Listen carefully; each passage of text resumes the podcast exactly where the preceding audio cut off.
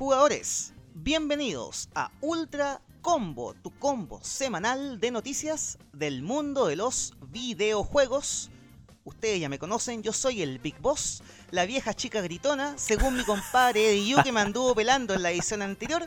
Y hablando de hueones traicioneros, Eddie ¿cómo va todo por allá, compadre? Oye, te- partiste como sin ánimo esta, esta edición. Faltaron jugadores. Faltó ser jugadores. Bienvenidos a Ultra Combo. Que gritáis siempre. Faltó esa Sí, parte. po, pero es que si grito después suena muy fuerte la web, entonces Ay, por eso lo hice piola. Bien, yo bien, yo bien, yo feliz. Feliz de escuchar tu voz sexy de nuevo en este episodio. ¿Cierto? ¿Cierto? Dale.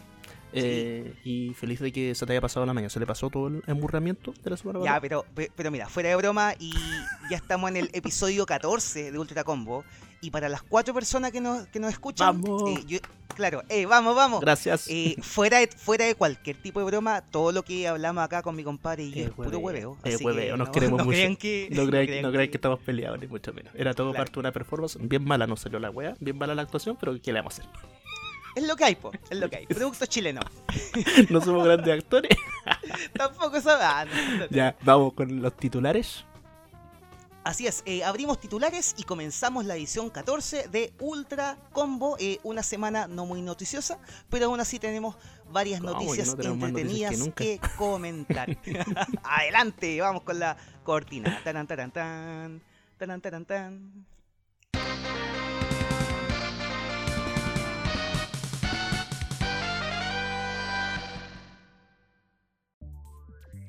El juego más influyente del género de terror de los últimos 10 años, que nunca ha existido, no llegará a la PlayStation 5. Super Combo! Pac-Man y el buffet libre donde literalmente puedes comer todo lo que quieras hasta la muerte. Hyper Combo! Este año el juego de básquetbol NBA 2K hace la experiencia más inmersiva que nunca. No con sombras, ni con sudor, sino que con comerciales imposibles de saltar. ¡Eh! Triple Combo! Se nos viene la era del hielo en el mundo de los videojuegos. Brutal Combo! Sufran veganos. Team Meat tiró toda la carne a la parrilla y el Super Meat Boy Forever, después de 6 años, parece que por fin está bien hecho, o al menos tres cuartos en su punto por ahí. Master Combo! Quiero pedir dos partidas de Assassin's Creed Valhalla y una de Watch Dogs Legion, por favor. Awesome Combo! Joven, inteligente, empoderada, gamer latina y su nombre es una abreviatura. La diputada gringa AOC la requete contra hiper mega contra rompió en Twitch jugando Among Us. Blaster Combo! The Medium, el nuevo Silent Hill para la Nintendo DS. Monster Combo! Xbox Game Pass está cada vez mejor. Ahora suman controles táctiles a 10 juegos que desde hoy posiblemente sean los nuevos candidatos al mejor juego móvil ever. King Combo! Y ahora resulta que los ciberpunquetas de Cyberpunk 2077 son políglotas. Ultra Combo! Calla, Cáchate, ahí tenéis, ¿viste? Para todo el lumpen, calla. To- estos compadres son políglotas. Así estamos. Ya, Eyu, tú comienzas esta edición con tu noticia, algo que escuché por ahí de Pete, el juego favorito de los argentinos, ¿no? El juego favorito de todos los amigos argentinos. PT. Buenardo. Está buenardo. Si usted no cacha lo que es PT o PT, eso significa Playable Teaser. Y si todavía no cacha de qué estamos hablando, estamos hablando de algún juego que nunca ha existido, pero que existe. Eh, pero que no. Que se llama Silent Hills. ¿Ya? ¿Qué Con es? ese final, con ese Claro, final. claro, Silent Hills. No, no, no, es que no es que yo sea como esos que dicen te darte un tips. o yo soy su fans. Sino que Soy su fans, yo claro. soy su fans, yo soy su fans número uno. No, no, no, no es que yo le esté poniendo una S al final. El juego se llama Silent Hills, con una S al final, ¿cierto?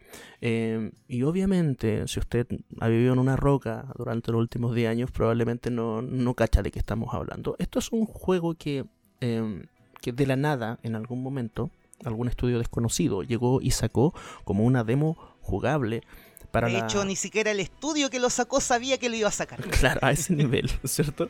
Y, y esta demo jugable, y que de hecho es un, un teaser jugable, así lo llamaron, de ahí viene lo de PT, Playable Teaser.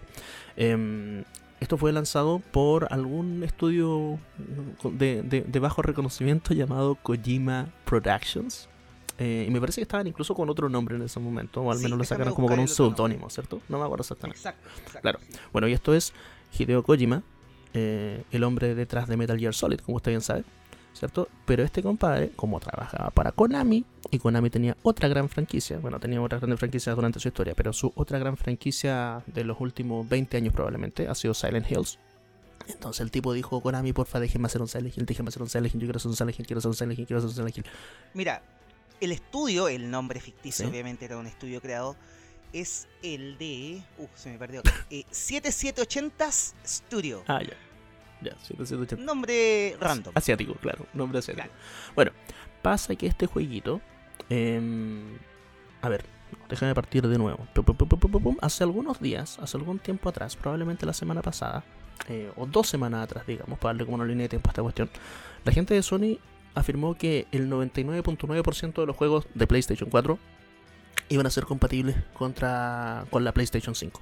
¿Cierto? Y fue como, Sí, oh, bacán, sí. ya, 99,9%, 99,8%, una wea así. Dieron como un número muy, muy pequeño de los no compatibles. Ya, La semana siguiente, es decir, la semana anterior, la semana pasada, em, la gente de Sony dijo, ¿saben qué? Les vamos a dar la lista de los 10 juegos que no son jugables. Y eran juegazos como, por ejemplo, Afro Samurai 2 Revenge of Kuma Volume 1, Ya empezamos mal la noticia, ya. po. Ya, ya me ma- mataste la semana. DWVR. Hitman Go Definitive Edition, Joe's Dinner, o Diner, Diner creo que está, Just Deal With It, Robinson The Journey, Shadow Complex Remastered, Shodoen, TT Isle of Man, Ride of the Age 2, and We Sing. Si a usted no Oye, le suena pero- ninguno de esos juegos, está bien, a usted no le debería sonar Está ninguno bien. de esos, porque el único que podría sonarlo- sonarle un poquito del Hitman Go, podría también sonar el Shadow Complex, y si tiene mal gusto le podría sonar el Afro Samurai, ¿cachai? Pero Estimado, pero, pero ¿se sabe por qué no son compatibles? Simplemente no son compatibles. Por alguna Ya, extraña no. razón, la gente de Sony no, no ha dado razones exacto de que, de que esto ocupan algún motor gráfico o de que tengan alguna weá dentro de eso. No, no, no se ha Dale, dicho nada. dale. Simplemente esos 10 juegos no son compatibles. Y toda la gente, todos los fanáticos de, de PlayStation dijeron, ¡ay, por fin! ¡Qué bueno que son puras mierdas de juego! Por lo En tanto, todo caso, no nos estamos perdiendo de nada. ¿no?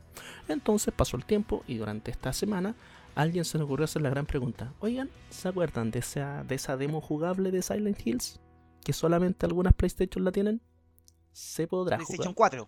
Algunas PlayStation 4, claro. Que solamente algunas PlayStation 4 la tienen. Se podrá jugar, ¿no? Eh, y la gente de Sony dijeron, ah, no sé nada yo, a mí no me pregunten. Pregúntale a Ya- Yahoo Answers. claro, pregúntale yo con respuesta. Entonces, de hecho, la gente de la gente de Games Radar, que es una de estas publicaciones en internet de, de videojuegos, llegaron y fueron a preguntarle a quién, a, la- a- a los señoritos de Konami. Ya, les mandaron un email y la gente de Konami dijo, eh, el contenido no va a estar disponible en la PlayStation Store, así que los usuarios no van a ser capaces de redescargarlo. Así que Ya, cagaste. No hay, eh, no hay PT para PlayStation 5. Ya. Eh, usted recordará, me parece que en alguno de los capítulos anteriores te mencionó el tema de que las PlayStation 4 que tienen el PT instalado eh, son súper caras. De hecho, así como que en en el mercado de segunda mano Estamos hablando de instalado legalmente, porque Claro, obviamente porque si ilegalmente- bloquea la... Ilegalmente, claro, cualquiera lo puede tener, ¿cierto? Pero, pero claro, es, es como una de estas cuestiones que le hace una rareza a esa consola. eh, y por lo tanto, mucha gente dijo, pero bueno, pero por la testa yo la quería dar. Pum, ya, se armó una, una mini batábala, como usted sabe, internet, fans, toda la web, de siempre. Sin embargo, alguien llegó y dijo, pero ¿saben qué? Hay una manera. Y esto es, si usted tiene una PlayStation 4, ponte, Ya. legalmente está instalado el PT, eh, puede hacer una cuestión que se llama el, el Games Transfer y usted puede llevarse igual a su PlayStation 5 este juego o eso se espera así que eh, ahí está como todavía está el, el debate todavía está la gente esperando a, a que alguien que efectivamente tenga ya una PlayStation 5 en sus manos pueda llevarse este jueguito o no a su PlayStation 5 y ahí se va a saber si es que el juego efectivamente está disponible o no para la, para la PlayStation 5 o al menos para las personas que ya lo hayan descargado. Recordemos que esto era una demo, era un juego que fue gratuito. Ya estuvo disponible para descargarse por menos de un año, si mal no recuerdo, durante el año 2015. Y quienes lo descargaron y no lo borraron.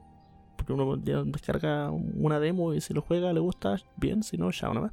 Eh, quienes lo descargaron no lo borraron son los que pueden mantenerlo. Pero claro, la mayoría de las demos no son borradas de la PlayStation Store. Pero esta sí, como recordaremos hace algunos episodios, nuestro amigo Big Boss nos comentó todo el- toda la, eh, la teleserie que había entre Kojima, Entre Kojima y, y- y Konami. De hecho, si a usted le interesa todo eso, re- revisa ahí los, los episodios anteriores, está por ahí en alguna parte. Em, pero claro, acá todavía esto sigue pegando algunos coletazos y, y nada, se, se espera que este juego esté disponible.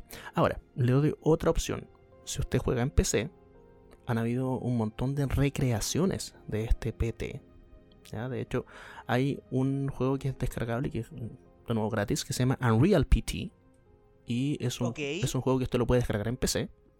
Eh, Yo había escuchado del Abbey Road, que es como Ya. la una, una especie de tributo a PT, pero obviamente otro Ah. juego. es Ah, ya, como un juego tributo. hecho por- claro. por No, no, no. Acá, de hecho, esto fue un compadre que se llama Ra- Radius Gordello y él llegó y armó un Unreal PT, que es básicamente una recreación uno a uno del famoso PT para PC, pero tiene una gran ventaja. Si usted tiene ¿cuál? una de esas cositas llamadas Oculus Rift, esta cuestión funciona en VR. Así que usted puede jugar el PT en VR. Es de nuevo la misma demo. viejo. Así Te que se lo recomiendo si es que usted tiene PC, si es que usted juega en PC y, y no tiene una Play 4, o bien si tiene una Play 4 pero que le gustaría jugar a este juego y verlo en realidad virtual. Googlee por ahí Unreal PT y lo va a encontrar y va a ser una de las maneras en las cuales usted va a poder igual jugar este, este jueguito bien interesante que de hecho eh, gran parte de los, uh, de los juegos de terror posteriores a esta, a esta demo un poquito legendaria se han basado harto en lo que esta demo traía. ¿ya? Es, una, es un juego que, de nuevo, como lo, lo mencionábamos en el titular, es uno de los juegos de terror más influyentes a pesar de ser solamente una demo. No, estamos claros, y además de que está, estaba Guillermo del Toro incluido, de- o sea, no incluido, sino que participó de cierta forma en, en las ideas claro. que tiene este PT. Y el actor es el. ¿Cómo se llama este compadre? El mismo. Norman Reedus. Norman Reedus, ¿cierto? Norman Reedus. Que a todo esto, un, un- un- una especie como de tip trivia, por decirlo así, que yo no tenía idea hasta hace poquito. Este tipo, el Norman Reedus, sin querer queriendo, aparece en Silent Hill 3, compadre. ¿Por qué? En serio, porque en Silent Hill 3 hay una. Bueno, tú empiezas el juego en una esta especie como de. de mm, fiesta. o sea, no fiesta, eh, como parque de diversiones, ¿verdad? Ok, sí, Tú, tú empiezas ahí, pues, en un parque de diversiones, claro. maldito. Sí, sí, me acuerdo. Ya, hay una parte en la que tú entras a una de las muchas tiendas que hay y en una de esas tiendas es una eh, está llena de revistas, revista y diari- diario. Ya. Tú entras y hay una revista que, bueno, es- las revistas son todas de verdad. Tomaron las fotos a revistas de verdad y las pusieron en el juego Ah, pixeleada, obviamente, ya, ya, la portada. Y una de esas revistas está, se- ya se, se, se, se notan logos y, Claro. y, y- y- y- y, bueno, si tú sabes cuál es, qué revista es, vas y ves la portada eh, de verdad. Pues no, no, no, no, la- oye, que estoy, estoy complicado hoy día. No la aire. portada pixeleada, a eso me refiero. Ya. Y en esa revista aparece Norman Reedus con otros actores más de portada en esa revista. Entonces, técnicamente, claro, Norman Reedus también está en, Silent, Hill 3, de forma indirecta. Exacto. Norman Reedus. es parte del lore acá. de Silent, Silent, Hill 3, Hill. de hecho, claro, si uno googlea, se encuentra en Silent Hill 3. Y pillé una, una de estas revistas españolas y dice: Descubren que el actor Norman Reedus apareció en Silent Hill 3. Está bien. Bueno, no que estaba ese detallito. Solamente un detalle más con respecto a este famoso PT. Si usted eh, lo ha jugado, no lo ha jugado, lo tiene en su, en su PlayStation 4, tiene una PlayStation 4 modificada, o, o descarga, por ejemplo, esta versión del, del Unreal PT, que es esta recreación del, del famoso PT Silent Hills, que está disponible para PC. Eh, ¿Cuánto dura el juego? Eh, si nos vamos a howlongtobeat.com, que es howlongtobeat.com, esta plataforma en la que la gente llega y, y envía sus... eh, ¿Cuánto tiempo se demoró en terminar un juego? Y con eso tú puedes como sacar una idea. Ah, ya, este juego dura 20 horas, dura 40 horas, dura 10 horas, dura 5 horas. Sí, pero igual hay como categorías. te Claro, dice, exacto. Te terminándolo muestra los que son los completionists, los all styles, los main hours. Ya, entonces, para completar solamente la historia principal, el- lo que demoró la gente normalmente jugando PT es una hora y media. ¿ya? Ahora, si usted juega el normal con todos los extras, tres horas. Y si usted lo juega en completionist, que es cuando ya uno llega y agarra absolutamente todos los ítems y toda la cuestión, se demora alrededor de cuatro horas. Entonces, igual una demo bien larguita. Así que igual vale la pena jugarlo. Por eso también fue tan. como ha sido tan históricamente recordada esta. Y, y han habido muchos elementos de ella que se han copiado. Y de nuevo, viniendo de la mente de Kojima, más la mente de Guillermo del Toro, eh, es, es un juego que de verdad tenía que haber sido hecho, pero al parecer nunca va a ser hecho. y al parecer aquellos que nos gusta Silent claro- Hills vamos a quedarnos con las ganas de, de alguna vez ver esta, esta versión del señor Kojima. Y estamos claros de que muchas de las ideas de PT se traspasaron a lo que uh, hoy día sería Death Stranding. No todas, pero obviamente claro. hay varios, varias mecánicas de juego ahí que se iban a, implementar primero en PT. Así es. Así que eso es mi primera noticia, amigo. Pasemos. Entonces técnicamente se podría tener PT legal en PlayStation 5. se podría, y, y- y acentuemos el IA, porque todavía nadie ha demostrado que efectivamente se puede. ¿Ya? Está la idea de que podrías hacer tú el, claro, el traspaso del juego desde tu Play 4 a la Play 5, y ahí eventualmente podría pasarse el software de este juego. Pero Vale. nadie sabe, es teoría todavía. la Play 4, la Play 5, perdón, está recién llegando a alguna algunas de las editoriales de videojuegos o de, de noticias de videojuegos que están recién comenzando a, a revisarla. Así que vamos a ver qué sale de este PT Silent Hills en la PlayStation 5. Eso es, amigo. Pasemos a la siguiente story. Pasamos a la siguiente y pasamos de una noticia lúgubre como Silent Hill a una noticia super happy. ¿Por qué? Porque, bueno, el género Battle Royale es el género que la lleva de momento, eso creo que todos lo sabemos, ¿verdad? Todos la tenemos clara. Claro. Y hace varios años ya eh, lo descubrimos con PUBG, que fue este juego que como que inició, más que podríamos decir, inició de cierta forma el género. O, o- o- o no lo inició, pero lo hizo, Lo lo popularizó. hizo mainstream. claro, claro. Lo hizo mainstream. El tema es que, bueno, hay, gen- hay juegos que no tienen nada que ver con el género Battle Royale en cuestión, pero que de todas formas se han adaptado, ¿verdad? O han mutado sus mecánicas jugables para que de alguna u otra forma, eh, para de alguna u otra forma subirse a esta ola de los juegos Battle Royale, ¿verdad? Por esto mismo hay franquicias como Call of Duty, como Tetris o el mismísimo Super Mario, que Tal actualmente cuentan con ediciones Battle Royale. ¿Y por qué les cuento todo esto? Porque ahora le llega el turno a Pac-Man, di- digo a Pac-Man, ¿verdad? que es la mascota amarilla de Bandai Namco. eh, y que se suma a la ola de los juegos Battle Royale, ¿verdad? De la mano de Heavy Iron Studios, esta subsidiaria de la ahora difunta THQ, y gente cuyo enfoque siempre estuvo en crear juegos basados o en series de caricaturas o en películas de Pixar.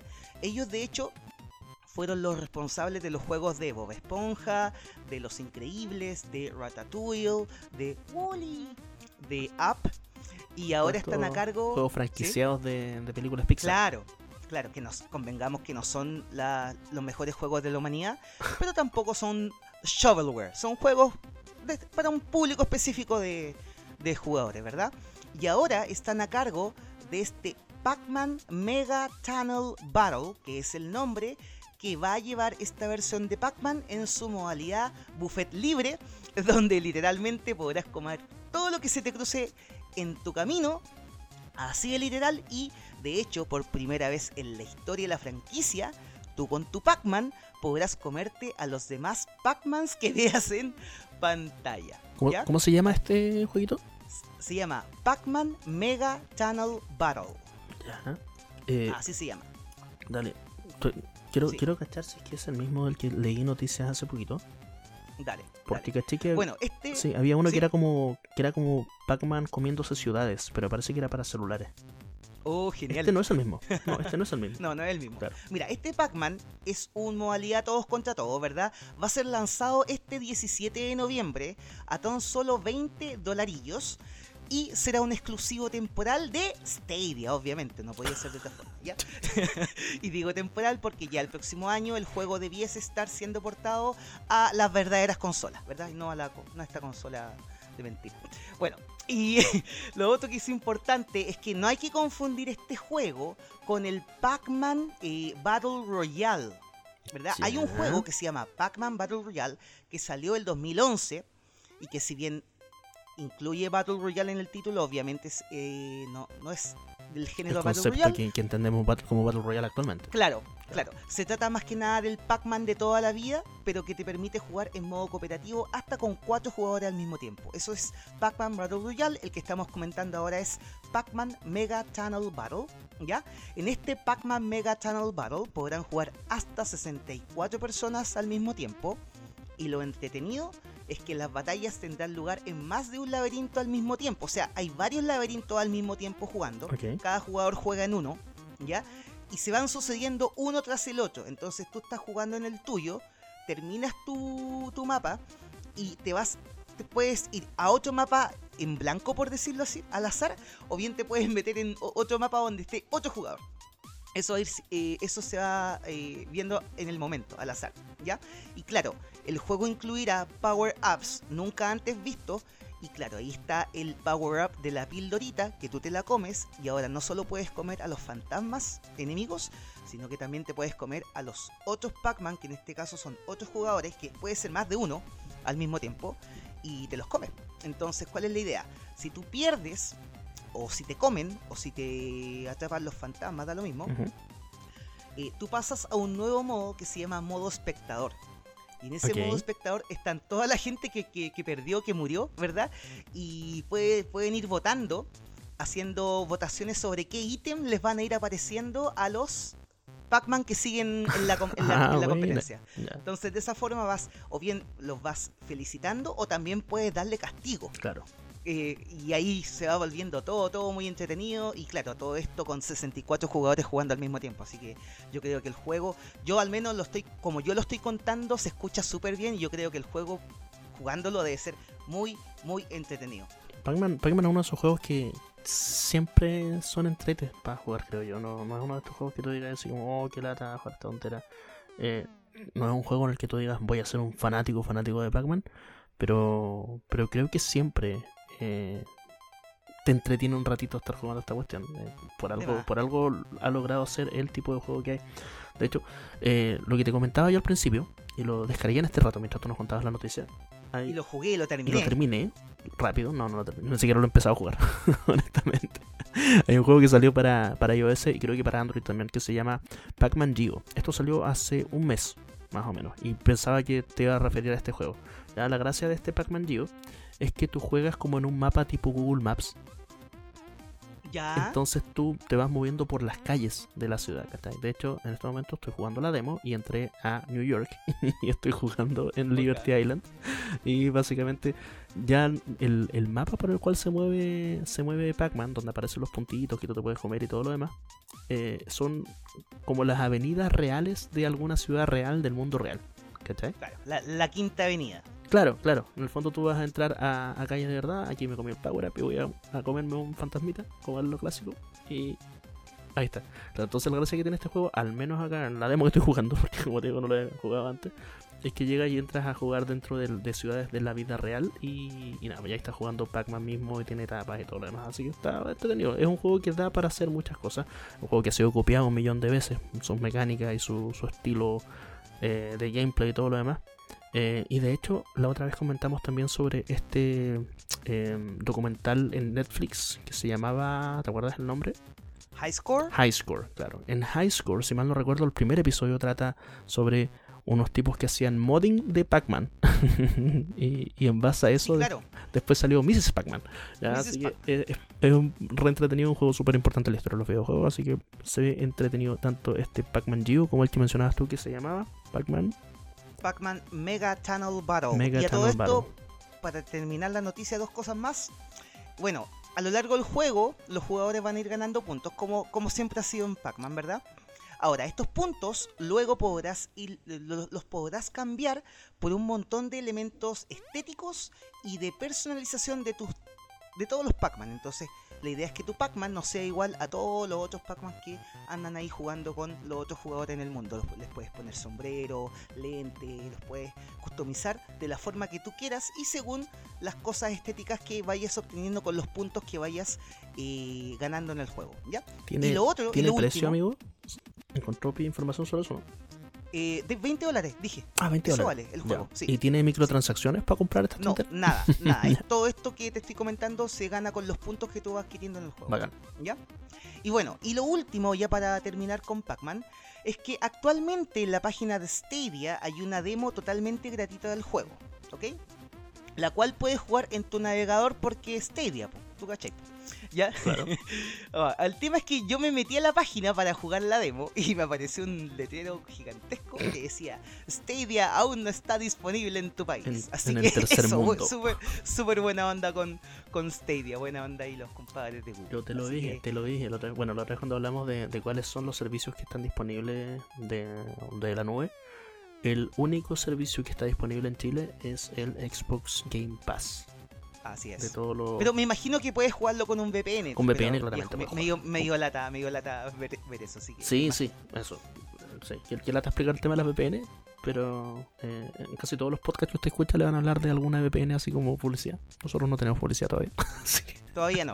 Ya, Cuando- ya se viene, ya se cuando, viene. cuando tengamos publicidad le vamos a hablar de las maravillas que puede hacer con una VPN, pero por ahora no. Así que gente de NordVPN y de otras VPNs, acá estamos, disponibles. Usted avísenos y, y nosotros hablamos de, de lo maravilloso que es jugar con VPN todos los episodios. Ahí sí explicamos. Todos los y ahí sí episodios, jugamos el, episodios. el- Jugamos Stadia, jugamos El demo. Sí. Dale. Ya compadre, sí, no, sigues tú ahora con otra noticia.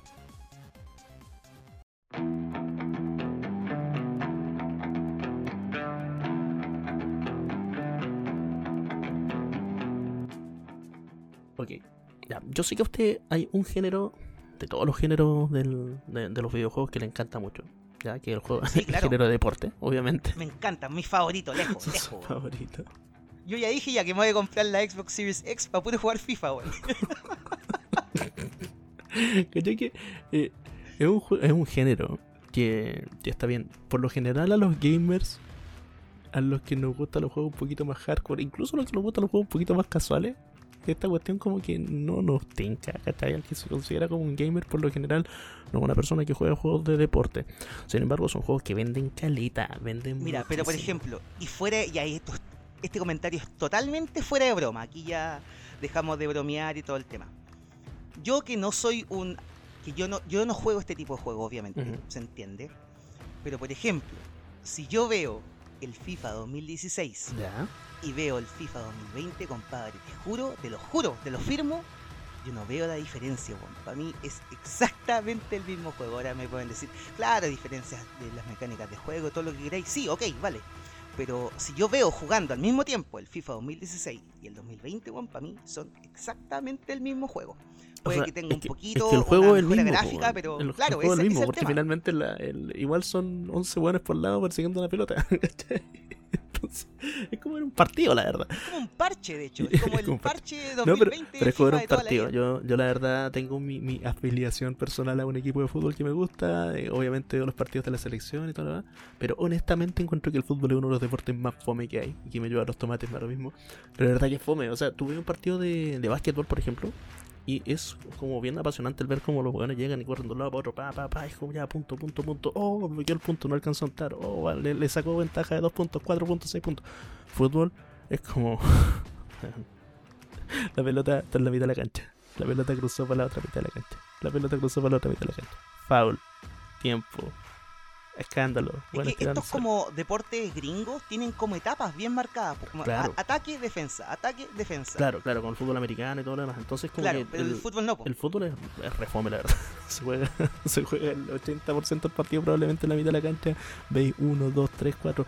No sé, cuando el partido histórico es cuando veis 7 goles en un partido, ¿cachai?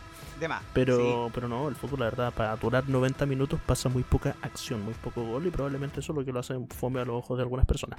Bueno, para mí, el fútbol, de nuevo, como te digo, me gusta cierto equipo, me gustan los partidos de mi selección, pero la verdad, cuando estoy viendo un partido de cualquier otro equipo, por lo general estoy con el celular así como haciendo cualquier wea, menos mirando el partido.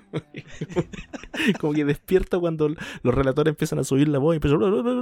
Ah, bacán, aquí parece que va a pasar algo. Miro la tele ah, no pasó nada. En fin. Claro. Estamos hablando de juegos de deporte. Volvamos del- del- de la tangente a la que nos fuimos hablando de deportes en general. Eh, Go Sports. Sino que nos vamos ahora a hablar particularmente de un juego de deportes. ¿ya? Y como tú decías, cuando uno llega y mira el FIFA 2019 versus el FIFA 2020, o mira el, qué sé yo, el NBA. NBA. NBA 2014 versus 2015, por lo general uno no ve nada más que una que otra mejora gráfica.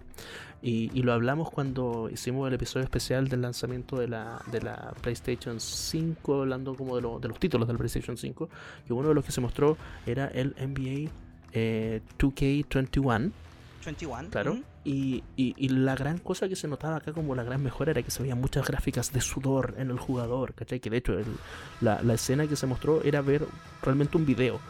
Pero no era un video, sino que era un, Claro. un, un compadre animado por la PlayStation 5 y de verdad tú lo mirabas y pum, no, no cachabas que era un, un personaje, sino que tú veías a una persona jugando ahí.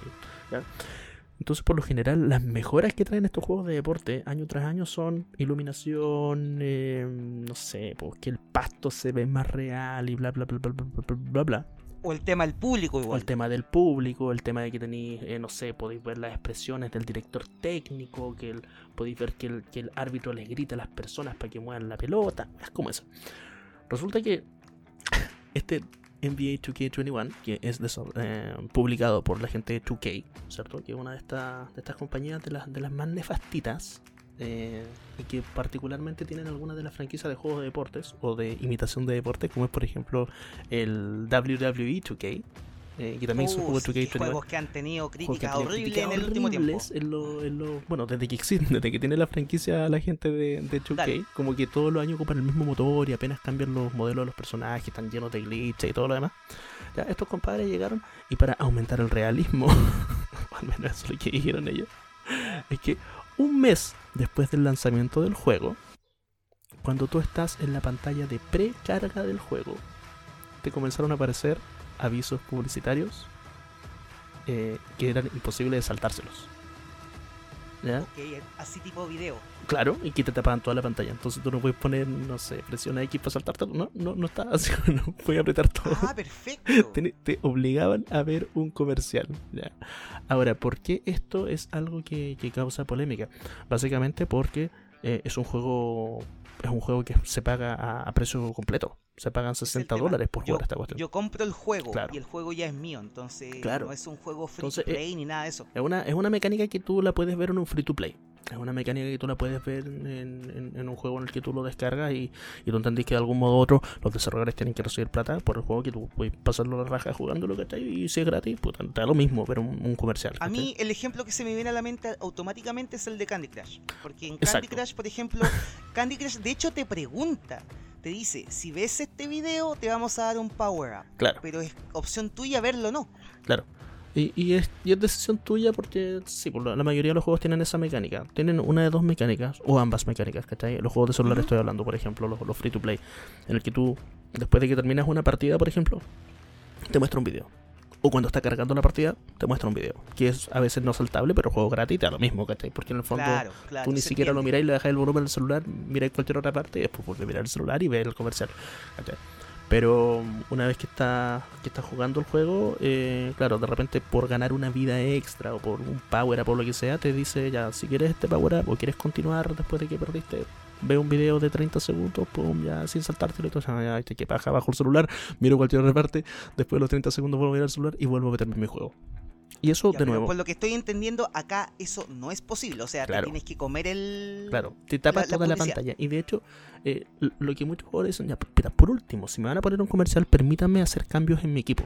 Por último, permítanme, no sé, organizar la estrategia de cambiar el, el- el modo de juego. Si que estaba jugando de modo defensivo, cambiar la estrategia y comenzar a jugar en modo ofensivo. Permítanme cambiar a tres jugadores del equipo mientras.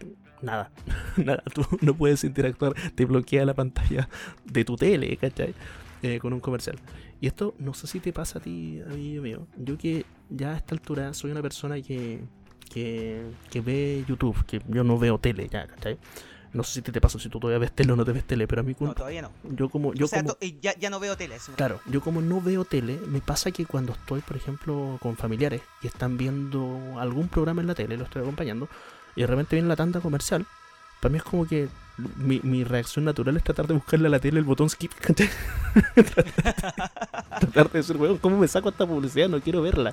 No me interesa ver 5 minutos de comerciales, 10 minutos de comerciales entre lo que estaba viendo antes y lo que viene después. Para mí, en mi mente ya es una cuestión que, y yo siendo un 35 años, que ni siquiera soy un joven, ¿no? Eh, ver esos comerciales, verme 5 minutos de comerciales es como, pero ¿por qué? ¿Cachai? Pero Ah, claro, claro. entonces imagínate en la gente que son nativos digitales, ¿no? los, los chicos que no, que no nacieron con la tele. Que a ellos, porque les gusta el básquetbol, y bueno, porque cuando ven básquetbol están acostumbrados a cibercomerciales, la gente de 2K dijeron, ah, es que esto era para hacerlo más inmersivo. Y para que ustedes tengan la experiencia misma que tendrían al estar Súper inmersivo, po, weón. Súper inmersivo. ¿Qué queréis que te diga, po? Claro. Bueno, el aviso que se mostraba era un aviso de Oculus Quest, más encima. Aquí está una versión del Oculus Rift. Entonces, claro, era un aviso para gamers y todo lo demás. Pero, bueno, yo pagué por mi puto juego, pagué 60 dólares. No tengo ningún interés en estar viendo tu comercial. Por mucho que sea un comercial que, que llegue y que me llegue a mí mismo, que sea justo algo que quiera comprar. No, yo pagué por el juego, no quiero esto. ¿ya? Eh, así que, bueno, obviamente explotó Twitter, explotó el subreddit de, del, de 2K y el del juego del NBA 2K, eh, muchos foros en muchos lados, toda la gente reclamando los videos en YouTube y todo lado. Weón, no, esto es in, eh, inaguantable, ya, no lo podemos aguantar, no lo podemos soportar. Y la gente de 2K, bueno, dijeron, ya, ya, está bien. Eh, lanzaron Mira, un yo- statement. Y, y dijeron así como, eh, no, sí, la verdad es que nos equivocamos. eh, no, esto no debía haber aparecido ahí. Debía aparecer en otra parte del juego. así que tranquilos, vamos a, man- vamos a mandar un parche y vamos a sacar estas publicidades obligatorias. Pero esperen un ratito, en un tiempo más vamos a sacar el parche, pero por ahora sigan viendo la publicidad cada vez que quieran jugar una partida del juego. Así que, Mira, yo voy a decir algo que yo estoy seguro que mucha gente joven que puede estar escuchándonos no sabe. ya, Y esto era algo que pasaba antes, pero que ahora no.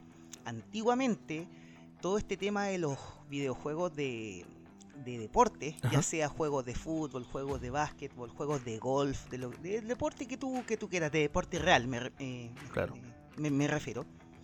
eh, siempre existía. Bueno, yo no, no entiendo muy bien cómo funciona el tema del monopolio hasta el día de hoy, como que todavía no lo entiendo porque hay ejemplos donde lo entiendo súper bien, pero hay otros ejemplos donde como que nada tiene sentido. por ejemplo, Por ejemplo, eh, antes habían competencias. Entonces, por ejemplo, en juegos de fútbol teníamos la franquicia de International Superstar Soccer Deluxe. ¿te después, después se pasó a la- llamar Winning Eleven. Así como que- el tiempo no, de la... no, no, no. En Japón siempre se llamó Winning Ah, claro, pero internacionalmente acá- después se pasó a llamar la, se llamó, empezó a llamar Winning Eleven, ¿o no? ¿O no? Pro Evolution no, Soccer, no, ¿cómo es la Pro? Evolution Soccer. Pro Evolution Soccer. Claro. Ahí no, ahí se nota que Pero no es el nada. mismo juego que tiene tres nombres diferentes. Ah, ya. Pero el mismo juego y siempre fue de Konami y siempre fue de fútbol. Perfecto. Entonces exi- existía, por una parte, esto estoy hablando de la época del Super Nintendo, por ejemplo. Ahí se llamaba International existía. Superstar Soccer Ahí Deluxe. era. Deluxe, ¿cachai? Sí. Ya. Teníamos ese y teníamos, teníamos uno de SNK que era. Strikers. Strikers, algo de. sí. Strikers, no me acuerdo cuánto era. Así es. Y teníamos el de el FIFA de, de EA, el de toda la vida, ¿verdad? Claro. Entonces ahí había competencia. Entonces, si a ti no te gustaba el FIFA, tú jugabas el International. Si no te gustaba el International, jugabas el Strikers, Ya este sí. que te estoy comentando. Ya, perfecto. Lo mismo con, lo- con la NBA, lo mismo con los juegos de golf y lo mismo con, nómbrame el, el- El deporte, deporte que, que tú quieras, quieras. tenis, lo que sea, Pero, automovilismo. Claro. Después cuando se pasó a las 3D, como que EA capturó todo. Y esa, esta es la parte que yo no te entiendo, porque según yo esto es monopolio, pero no sé, no, Es que, no más allá todavía que... no entiendo bien. Mira, ah, como yo lo entiendo, tampoco soy ningún experto en este tema, pero entiendo que existe, por ejemplo, EA tiene la franquicia FIFA, ¿cachai? Y eso significa que por es tener... la oficial. que, claro, que por tener... que por tener el nombre FIFA tiene algún acuerdo con la mismísima FIFA, con la Federación Exacto. Internacional de Fútbol Asociado, ¿cierto? Entonces, al tener esta, eh, esta franquicia ellos con FIFA, lo que pueden hacer es que pueden ocupar básicamente todos los equipos y todos los países y pueden poner los nombres de los jugadores y bla bla bla bla bla, excepto en aquellos juegos donde algún equipo, por ejemplo en particular, ponte tú el Barcelona, el Real Madrid por ser un equipo gigante, este equipo tenga alguna ¿cómo se llama? algún algún acuerdo en particular, por ejemplo, con Pro Evolution Soccer. Entonces, cuando pasa eso, es cuando llegan y aparecen equipos con nombres falsos dentro de uno de los, Exacto. de los dos franquicias, de cualquiera de las dos, ¿cachai? Entonces, me acuerdo que hace un tiempo, no sé, creo que Colo Colo tenía un nombre que era como extraño en, en uno de los de Ya, estos dos juegos, ok. no sé en cuál de los dos, ¿cachai? Culo culo. No, no era culo culo, tampoco, no sé qué nombre tenía. Eh, me parece que el último caso que salió puede ser con, con Juventus, probablemente en Italia. Que en uno de estos dos juegos, no sé exactamente cuál, porque no me interesa googlearlo tampoco. en alguno de estos dos juegos tiene como el nombre de la ciudad, parece, ¿cachai? Eh, pero eso pasa, entiendo yo, con el tema de los. Al, al menos de los juegos de soccer, de fútbol, ¿cachai? ¿Pasará lo mismo con juegos de básquetbol? No tengo idea, probablemente no, porque me parece que ahí sí hay como un monopolio y parece que el único juego que es como oficial es el NBA. No sé si existe algún otro, otro que le haga el peso, y básicamente porque el deporte del básquetbol es un deporte mucho más pequeño en cuanto a la audiencia, es un deporte que es principalmente gringo, ¿cachai? A pesar de que ahora estábamos todos mirando los playoffs y todo lo demás. Go Lakers. Eh, pero pero Claro. pasa que el, no es un deporte tan tan tan masivo probablemente como si es el fútbol a nivel mundial, donde es un, un deporte que mueve masas por to- to- todos lados. Y yo creo que hay mucha gente que por jugabilidad, por ejemplo, prefiere un Pro Evolution Soccer. Y, y por esa jugabilidad, por el tipo de botones, porque alguna cuestión es más rápida o más lenta que en el otro juego, lo que sea, bla, bla, bla, el tema de los pases, como sea, pum, los tipos prefieren jugar la versión quizás no tan oficial, pero jugar la versión que les gusta, y por eso se van a jugar el, el otro juego, ¿cachai? Eh, a pesar de que pueda tener no todos los nombres oficiales, no todos los nombres de los jugadores oficiales y todo lo demás. Pero bueno, eso, eso, eso es lo que yo entiendo. No Es que entiendo eso es mucho lo que más voy. allá. Por ejemplo, en este caso, si no te gusta el tema de la publicidad en NBA, bla, bla, bla, bla, si hubiese otro, otro juego de la misma. Del de- mismo de deporte. básquetbol, por decirlo así, podrías cambiarte a la otra franquicia. Listo, Claro. corta, se acabó el problema. Pero el tema es que acá no hay ninguna como otra opción fuera de NBA, 2K, bla, bla, bla. NBA Live. No hay otra opción, eso. No hay como otra No, no, no. opción para NBA Live jugar es el otro. Estoy viendo. NBA Live. Quiero ver de quién crees está NBA Live. No tengo idea. ¿Ok? NBA Live 20 ha sido cancelado. Por Noticia, EA, noticia de octubre 30 de 2019. Ella, el NBA Live es de EA Sports y el NBA 2K es de 2K.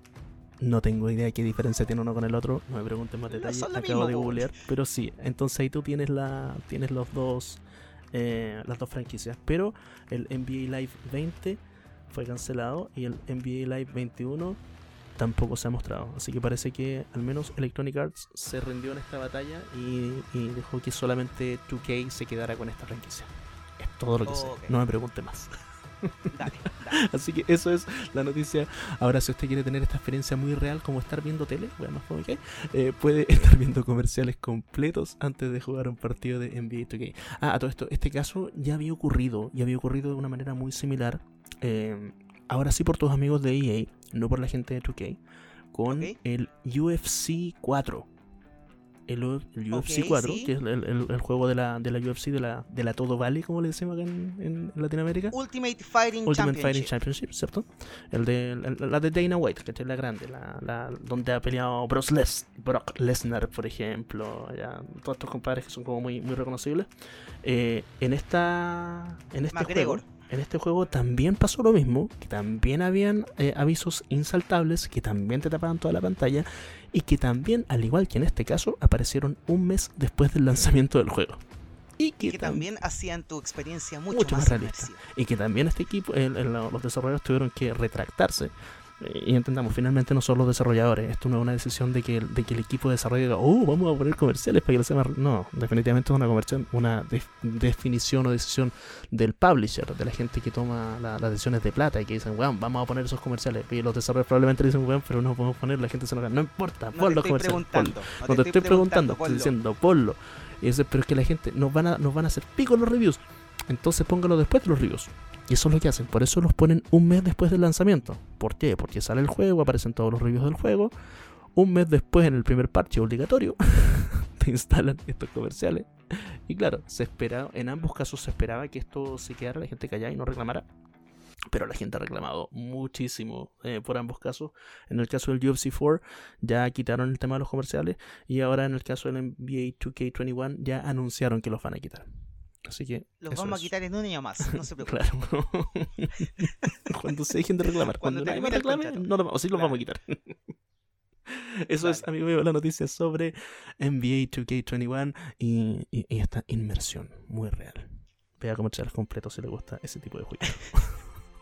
Bien, yo sigo entonces con la siguiente noticia. Cuéntenos. Y es que se nos viene la era del hielo en el mundo de los videojuegos. ¿Por qué? ¿Por qué tanto así?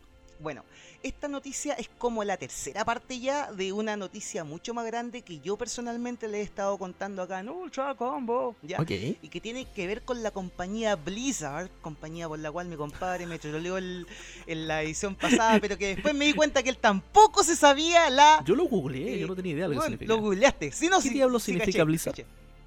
Bueno, según lo que me explicaste tú, Blizzard era en Una tormenta de hielo. Está como tormenta de hielo, como. Sí. Claro. ¿Ya? Sí, bueno. ¿Y qué, el es- tema es ¿y qué que. significa? Acá dice, No, mira, pues eso es, po. Sí, eso es, po. ya pues eso, po. Ventisca. Sí, pero yo dije témpano, yo dije No, témpano. nada que po. Nada que po. Ya, pero filo. Da lo mismo. El tema es que esta compañía Blizzard, ¿verdad? La que alguna vez fue conocida como la mejor empresa de videojuegos de la historia hasta que fue comprada por Activision. En una encuesta realizada en- entre dueños de Blizzard. claro. La señora que le vendía las empanadas a los compadres de La- Blizzard. le, le preguntaron, señora, ¿cuál es la mejor compañía de juego? Esa. ¿Cuál es esa que está ahí? Blizzard. Bueno, en el episodio 10 de Ultra Combo yo les comenté un poquito sobre Mike Morhaime, que era uno de los fundadores originales de Blizzard, quien también fue el CEO de Blizzard por muchos años y que este año fundó una compañía distri- distribuidora de juegos de nombre Dreamhaven, que a su vez cuenta con dos estudios de desarrollo de nombres Moonshot Games y Secret Door. Eso pasó hace poquito. Me acuerdo de esa noticia que usted nos dio. Pues ahora resulta que dos ex Blizzards más, ambos de nombre Tim, Tim Morton y Tim Campbell, han fundado una nueva compañía de nombre Tim Tim. Giant Frost. Giant Literalmente helada gigante. Es el nombre literal de la compañía. Obviamente esto todo es una referencia, slash tributo, slash, no sé, sarcasmo, Claro. ¿verdad? De Blizzard. Eh, y bueno, ¿quiénes son estos personajes? Ambos de nombre Tim. El primer Tim es Tim Morton, quien trabajó seis años en Blizzard y quien fue de hecho el líder del equipo de producción tras StarCraft Legacy of the Void. No solo eso, sino que antes de entrar a- en Blizzard, también trabajó en compañías como Activision, Sony Santa Mónica y Electronic Arts. Y cuando trabajó en Electronic Arts, trabajó precisamente en la saga Command and Conquer. Ah. Y el segundo team es Tim Campbell, quien comenzó a trabajar en Blizzard desde el 2002 y quien fue el responsable del modo campaña del DLC The Frozen Throne, el DLC más importante y más querido por los usuarios de Warcraft 3, ¿verdad? Recientemente este tipo además participó como director de Wasteland 3 en Inside Entertainment, o sea, estos tipos saben de juegos de estrategia en tiempo real. Y estas dos magnas personalidades del mundo Blizzard han unido fuerzas y han creado este nuevo estudio, Giant Frost, con la idea de revitalizar la escena de juegos de estrategia en tiempo real. De hecho, su objetivo es el de crear el próximo gran juego de estrategia en tiempo real de la nueva generación. Así al menos Eh, lo Es- dijeron esa en es su su, Twitter. como su misión. ¿ya? Ese es su moto, su- Claro. su, le- su lema, ¿verdad? Bacán. Y así al menos lo dijeron en su Twitter. Y el Twitter de estas personas es Frost-Giant, Giant, ¿verdad? Frost Ese es es el- F F R O S T. Así es, F-R-O-S-T-G-I-A-N-T. G I. Bien. Entonces, en una entrevista hecha por el Washington Post a Tim Morton, una de las cosas que nuestro amigo dijo fue lo siguiente, dos puntos comillas. Dijo, en la mayoría de los juegos tú controlas a un solo personaje y lo ves desde una perspectiva central. Claro. En un juego de estrategia en tiempo real, tú no solo pierdes esta perspectiva central, sino que además tienes que planear la estrategia para seguir adelante. Para nosotros, nuestro enfoque está en pensar cómo abordar esa rampa, cómo hacer que dicho descubrimiento sea mucho más cómodo, más satisfactorio y menos intimidante para el jugador. Y para terminar la noticia, falta decir que ambos teams se hicieron con una financiación inicial de 4.7 millones de dólares para fundar Giant Frost y parte de ese dinero viene de los desarrolladores de Riot Games Ándate, los carito. responsables de League of Legends, Exacto. juego del que si no me equivoco nunca hemos hablado en este podcast Y, y del que no quise hablar la semana pasada. No, ni siquiera quise y pronunciarlo. del cual nunca hablaremos tampoco. Nunca hablaremos tampoco de ese juego, así que no se preocupen. Ok, esa es mi noticia en cuanto a, a Giant Frost, estimado. Y Yo estoy, seguro que en algún momento sí hablaré de alguna noticia de League of Legends cuando lleguemos al episodio número 235. Claro, episodio 69 de. puro troleo, puro troleo. Ahí, ahí sí hablamos Ahí, de League ahí of sí hablamos de League of Legends. Ahí, ahí, nosotros cuando nos ponemos a buscar noticias durante la semana, encontramos siempre como 30 noticias de League of Legends por semana. Siempre hay. De Overwatch, igual siempre. Pero las saltamos, en nuestros ojos no llegan a esa noticia. En fin, No, porque buscamos noticias, noticias importantes, po. eh, claro, como esta. más importante Claro. que League of Legends. Bien, ¿algo más que contarnos con respecto a esto? Frost Giant, No, Giant estimado, Frost, yo estoy Frost listo Giant, con eh, Giant Frost. Giant, Fro- Frost Giant Studios. Estoy mirando el Twitter. Frost Giant. Puta la wea. Giant Frost tengo yo acá. Yo estoy mirando el Twitter. Frost Giant Studios. y aparece el loguito es como un Yeti. Es como un, un hombre de las nieves. Un abominable hombre de las nieves. Sí, es un Yeti, es un Un Yeti. Yetito. Sí, un Dale. Jetta. En fin. Ya, compadre, dale. pongámoslo. Oh shit. Here we go again.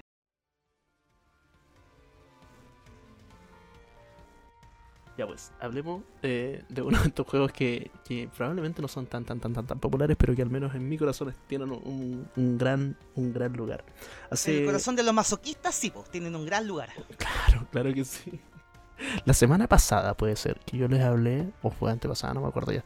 Les hablé sobre eh, algún jueguillo llamado The Binding of Isaac. Creo que fue hace dos semanas. ¿Ya? Em, este jueguito, que de nuevo eh, le hice toda la explicación que por qué, se, por qué se hizo popular, básicamente. Se hizo popular por algún documental llamado Indie Game The Movie que, que es donde se hicieron populares gente como los que hicieron Fez, o el tipo que hizo Fez, o la gente, el compadre que hizo. No, no, Limbo eh, no. Braid, Braid. Braid, claro, el compadre que hizo Braid. Y salió también dentro de este, de este episodio la gente de un llamado Team Meat. ¿Ya? Y este llamado es. Team Meat son eh, en ese momento dos tipos que llegaron y armaron este juego llamado Super Meat Boy.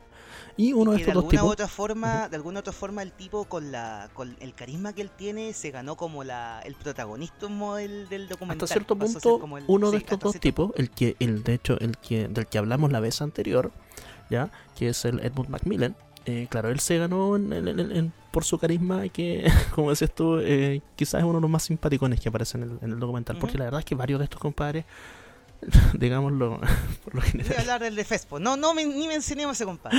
mira por lo general eh, yo, yo los quiero mucho. Yo trabajo con programadores todo el día. Los quiero mucho pero por lo general tienen personalidades difíciles de llegar. No los de mi equipo en la vida real, pero eh, tú te encuentras con varias personalidades extrañas cuando estás en el mundo de, lo- de- de la programación, ya, particularmente la programación de videojuegos. Te encuentras con gente que son de repente muy inteligentes y, y- Puro Mr. Robot. peor, puro Sheldon Cooper. Dale. A ese nivel estoy hablando. Te encuentras muchas personas que tienen este, este nivel de personalidad. Em, entonces, dentro de Team Meat hay dos tipos. Uno es este Edmund Macmillan, que era como el, el gordito bonachón del, del- del equipo. Y el otro llamado Tommy Refines. Y este Tommy Refines, que es un, un- Si usted vio el documental hace tiempo probablemente, eh, para que lo recuerde, era el peladito.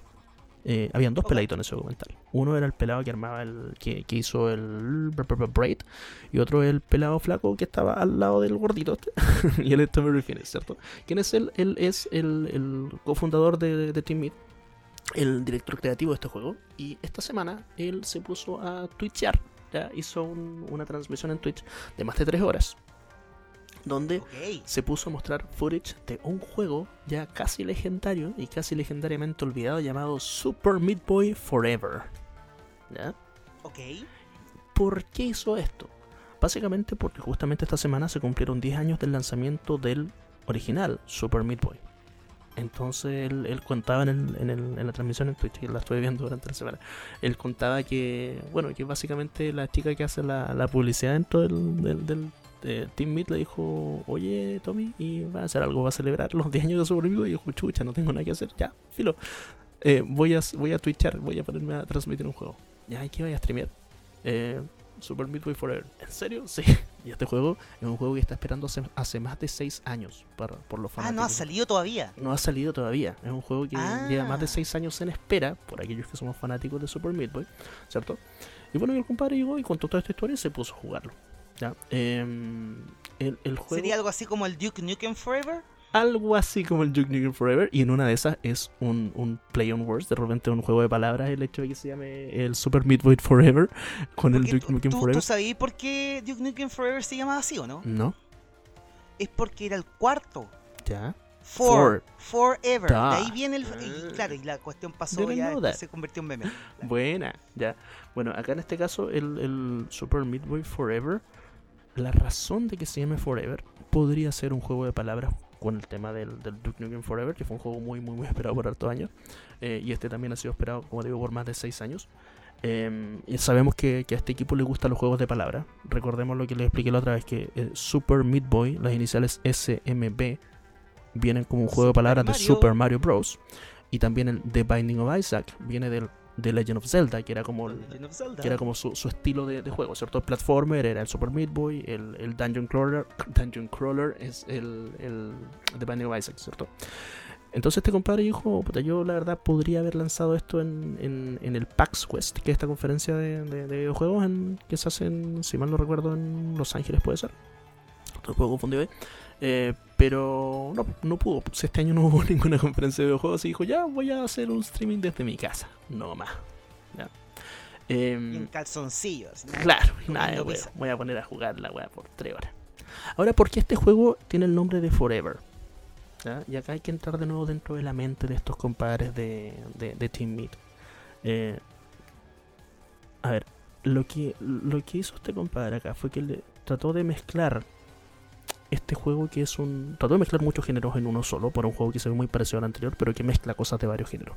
Por ejemplo, este es un platformer, como es el, Super Meat Boy, ¿cierto? Eh, si usted ha jugado Super Meat Boy, que probablemente lo ha hecho, y si no lo ha hecho, retírese de, esto, de escuchar el podcast, descárguelo en su plataforma más cercana y jueguelo ahora. es un juego muy difícil, pero muy entretenido. ¿ya? Em, entonces, es un platformer muy difícil, que es uno de los puntos. Pero este juego, como le digo, hace 6 años comenzó a estar en desarrollo. Lo esperaban sacar en uno o dos años en ese momento. Y en ese, en ese tiempillo había un par de cosas que estaban de moda, por así decirlo, dentro de, lo- dentro de los juegos de, de, de celulares en ese momento.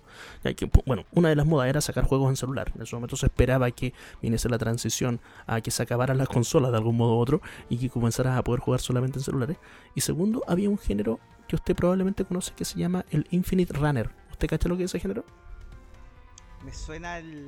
Por ejemplo, sacaron la versión de Super Mario de Infinite Tal Runner cual. para, Ese para es un. Infinite Runner, ¿cierto? Eh, ¿Qué juego famoso? Eh, había uno que se llama Jetpack, Jetpack Joyride, que probablemente todos lo jugamos también en celulares. Sí, sí, sí. Sí, eh, ¿qué otro juego se hizo famoso? Hubo un Pitfall, que era un Infinite Runner. Hubo... Ah, ya había unos Rayman súper buenos, que son Infinite Runner también. De hecho, yo creo que el- probablemente los mejores jueguitos que han, que han habido que han sido Infinite Runner han sido lo- los, los eh, Rayman que sacaron para celular. Dale. Eh, y de hecho, uno de los juegos que todo el mundo puede recordar llamado Flappy Bird. ¿Se acuerdan de Flappy Bird? Sí. Eso también ocupaba las mecánicas de Infinite Runner. Entonces estos compadres en ese tiempo, de nuevo estamos hablando de 2014, 2015 por ahí, cuando estaban en, en boga esto y se esperaba que esto fuera poco menos que el futuro de los videojuegos, dijeron nosotros vamos a hacer un Super Meat Boy pero que sea un Infinite Runner. Es decir, que tú no tengas que apretar el botón para adelante o para atrás para correr, sino que el mono esté siempre corriendo. Solo salto. Claro, entonces tú saltas y golpeas. ¿Ya? Eso. salto y pata. Y puedes apretar la flecha para atrás si quieres cambiar la dirección, por ejemplo, para que estás corriendo. Pero tu personaje está siempre corriendo, siempre corriendo, siempre corriendo, siempre corriendo. Entonces tú puedes saltar, puedes correr, puedes pegar combos, puedes pegar patadas. ¿ya? Em, y esto no pasaba en el primer juego, tú no podías pegar combos ni patadas. Eso es como uno de los cambios que tiene este, este Super Meat Boy Forever, ¿ya? en comparación con el anterior. Entonces, eh, bueno, este compadre llegó y se puso a jugar el juego y estuvo respondiendo muchas, muchas, muchas preguntas durante el streaming. El juego se ve espectacular, se ve muy entretenido.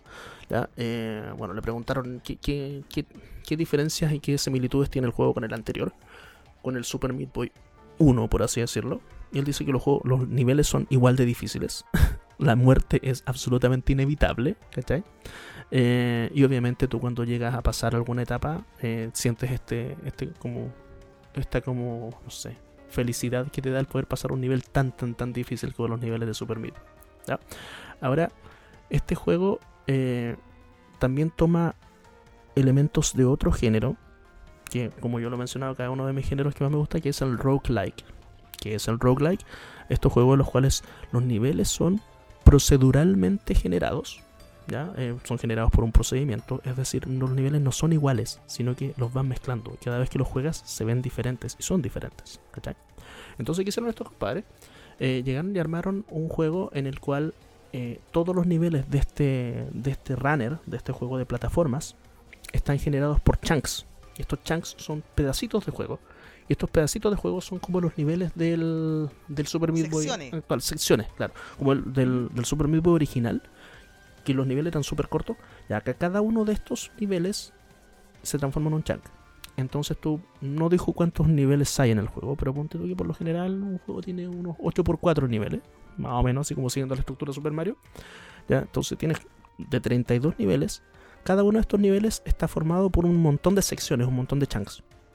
Y este montón de secciones, cada vez que lo juegues, va a generarse de una manera diferente. ¿cachai? Entonces eso lo hace mucho más difícil. Y tú tienes que ir cumpliendo cierto objetivo dentro de esta mini sección del nivel para poder pasar a la siguiente cada vez que mueres. Porque recordemos que un juego en el que mueres, mueres, mueres, mueres, mueres, mueres, mueres, mueres, mueres.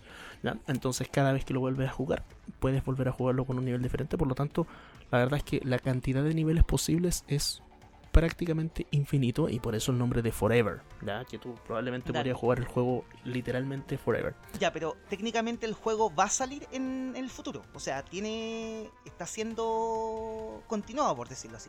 Claramente, el compadre fue una de las grandes preguntas que le hicieron. Él estaba, mientras jugaba, contestaba preguntas todo el rato. ¿ya? Y una de las preguntas que se le hacía cada rato, bueno, ¿y cuándo? ¿Cuándo podemos ver el juego? ¿Ya? Él dijo, todavía no les puedo dar una fecha. Va a estar listo cuando esté listo. la típica respuesta. Claro. Pero eh, ya dijo que está haciendo uno de los últimos builds del juego y que uno de sus objetivos sería lanzarlo de aquí a fin de año. Ya, no dijo Ya, exactamente. Cada vez el, el 90% de las veces en la que a un productor, desarrollador le han preguntado cuándo va a estar el juego y el tipo dice va a estar listo cuando esté listo, el 90% de las veces que han dicho eso es porque ha funcionado, el juego ha sido Claro. bueno, ha tenido buenas críticas, así que por ese lado súper bien. Sí, sí.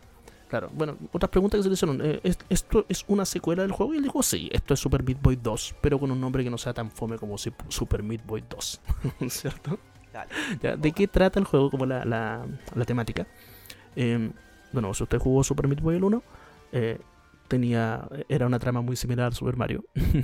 usted es Bueno, Super el Meat gobierno Boy. de los Estados Unidos. Claro, no, no, no. Usted es Super Meat Boy.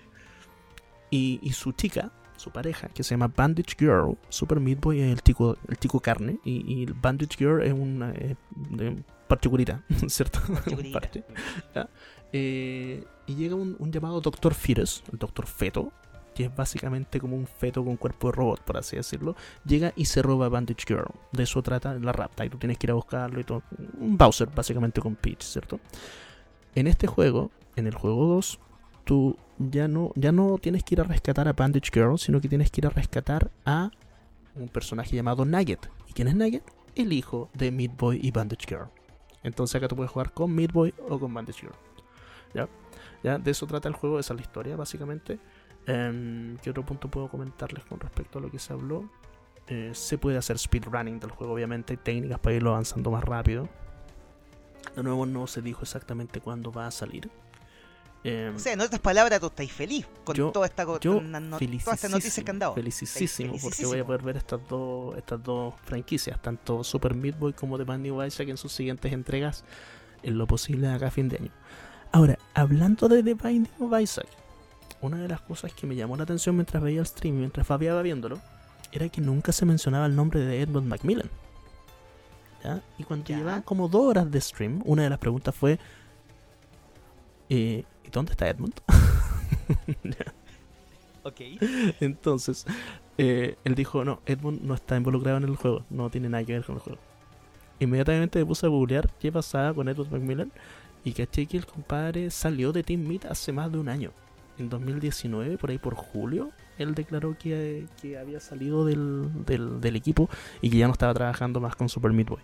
Así que él se fue a desarrollar netamente de Binding of Isaac, creó su estudio aparte y, y este y este estudio soñado de, de desarrolladores del eh, que se hicieron famosos con el Indie Game The Movie ya no son un equipo juntos, sino que son dos Oh, equipos por separado. Ya, Pero así que, entonces, el equipo de, del compadre este que acabas de decir, el, el gordito, de Edmund Macmillan, buena onda, ya, él, él, él se quedó con la IP de cierta forma de Binding of es que Isaac. siempre fue de él solo. Esa siempre fue una IP de él Ok. solito. ¿ya? Ahí nunca estuvo eh, involucrado el, el Tommy Refines. Y el Tommy Refines, que sí está involucrado junto con Edmund Macmillan en la generación de- de- del Super Meat Boy, eh, finalmente se quedó él con el, como dueño del estudio y finalmente, claro, mencionó en varias partes que estuvo trabajando con un montón de, de animadores que de hecho son, ¿cuántos minutos creo que eran? Como no me acuerdo, eran muchos minutos de, de cutscenes. Es más de media hora de cutscenes. Y estas cutscenes duran nada, duran como 3 segundos cada una. Es decir, la cantidad de, de escenas posibles que hay escaleta. Ya son más de 30, seg- Dale, 30 dale. minutos en general. El juego está animado 100% en Flash, lo que es otra de las cosas interesantes, al menos la animación. No es que Ujú. tú requieras tener Flash instalado para jugarlo, pero las animaciones fueron hechas todas en Flash. Y sigue con el mismo estilo de, de dibujo que, que ha tenido el juego originalmente. ¿Vale? Así que eso es lo que les puedo contar de este juego que a mí me tiene muy feliz y que se viene pronto, pronto, pronto.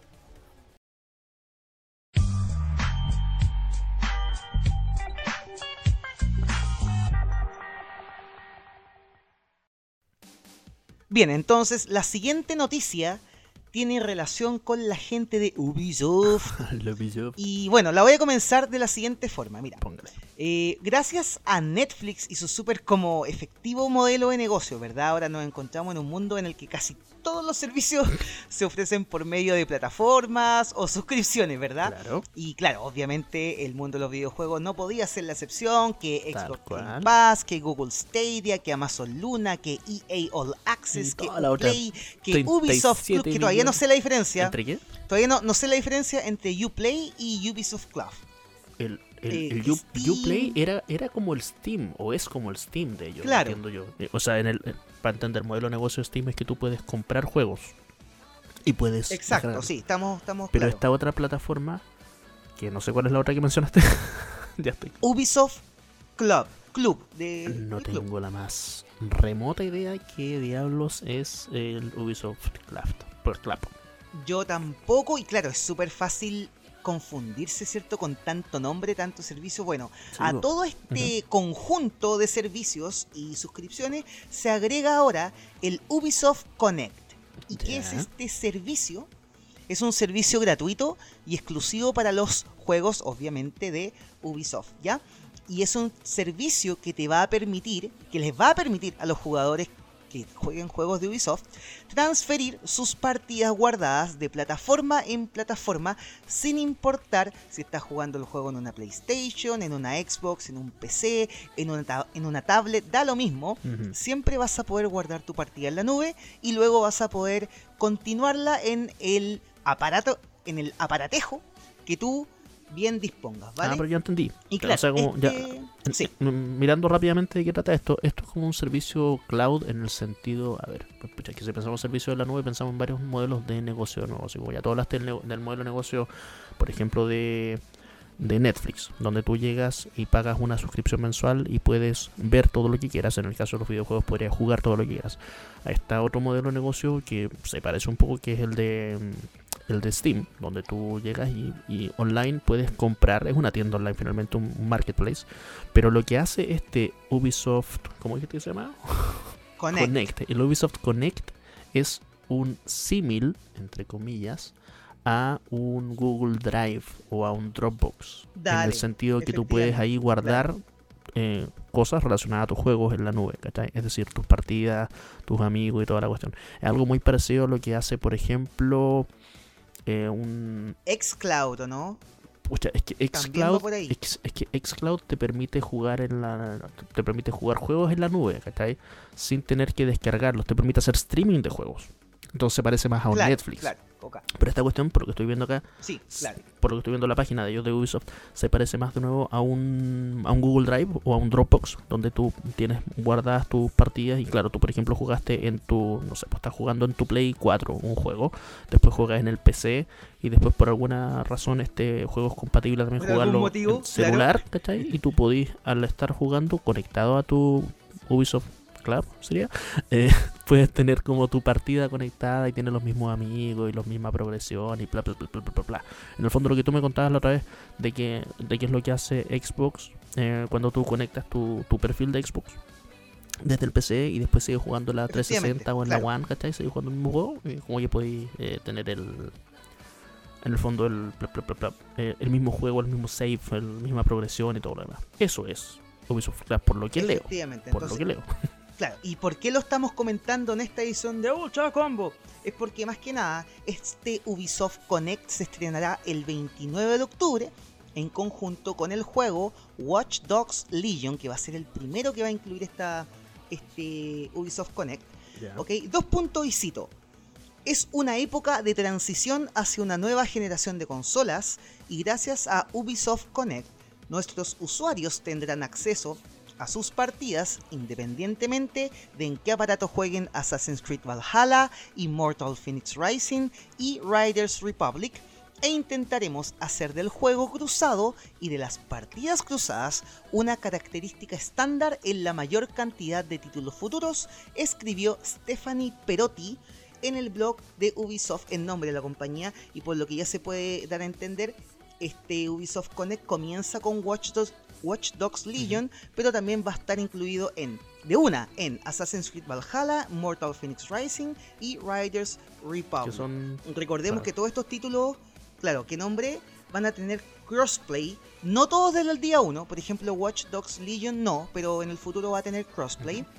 Eh, Assassin's Creed Valhalla sí, va a tener crossplay desde el día 1. ¿Ok? Pero la idea es que todos estos juegos que comenté, quizás algunos juegos eh, más antiguos se unan ya después más adelante, no lo sabemos, lo más probable es que sí.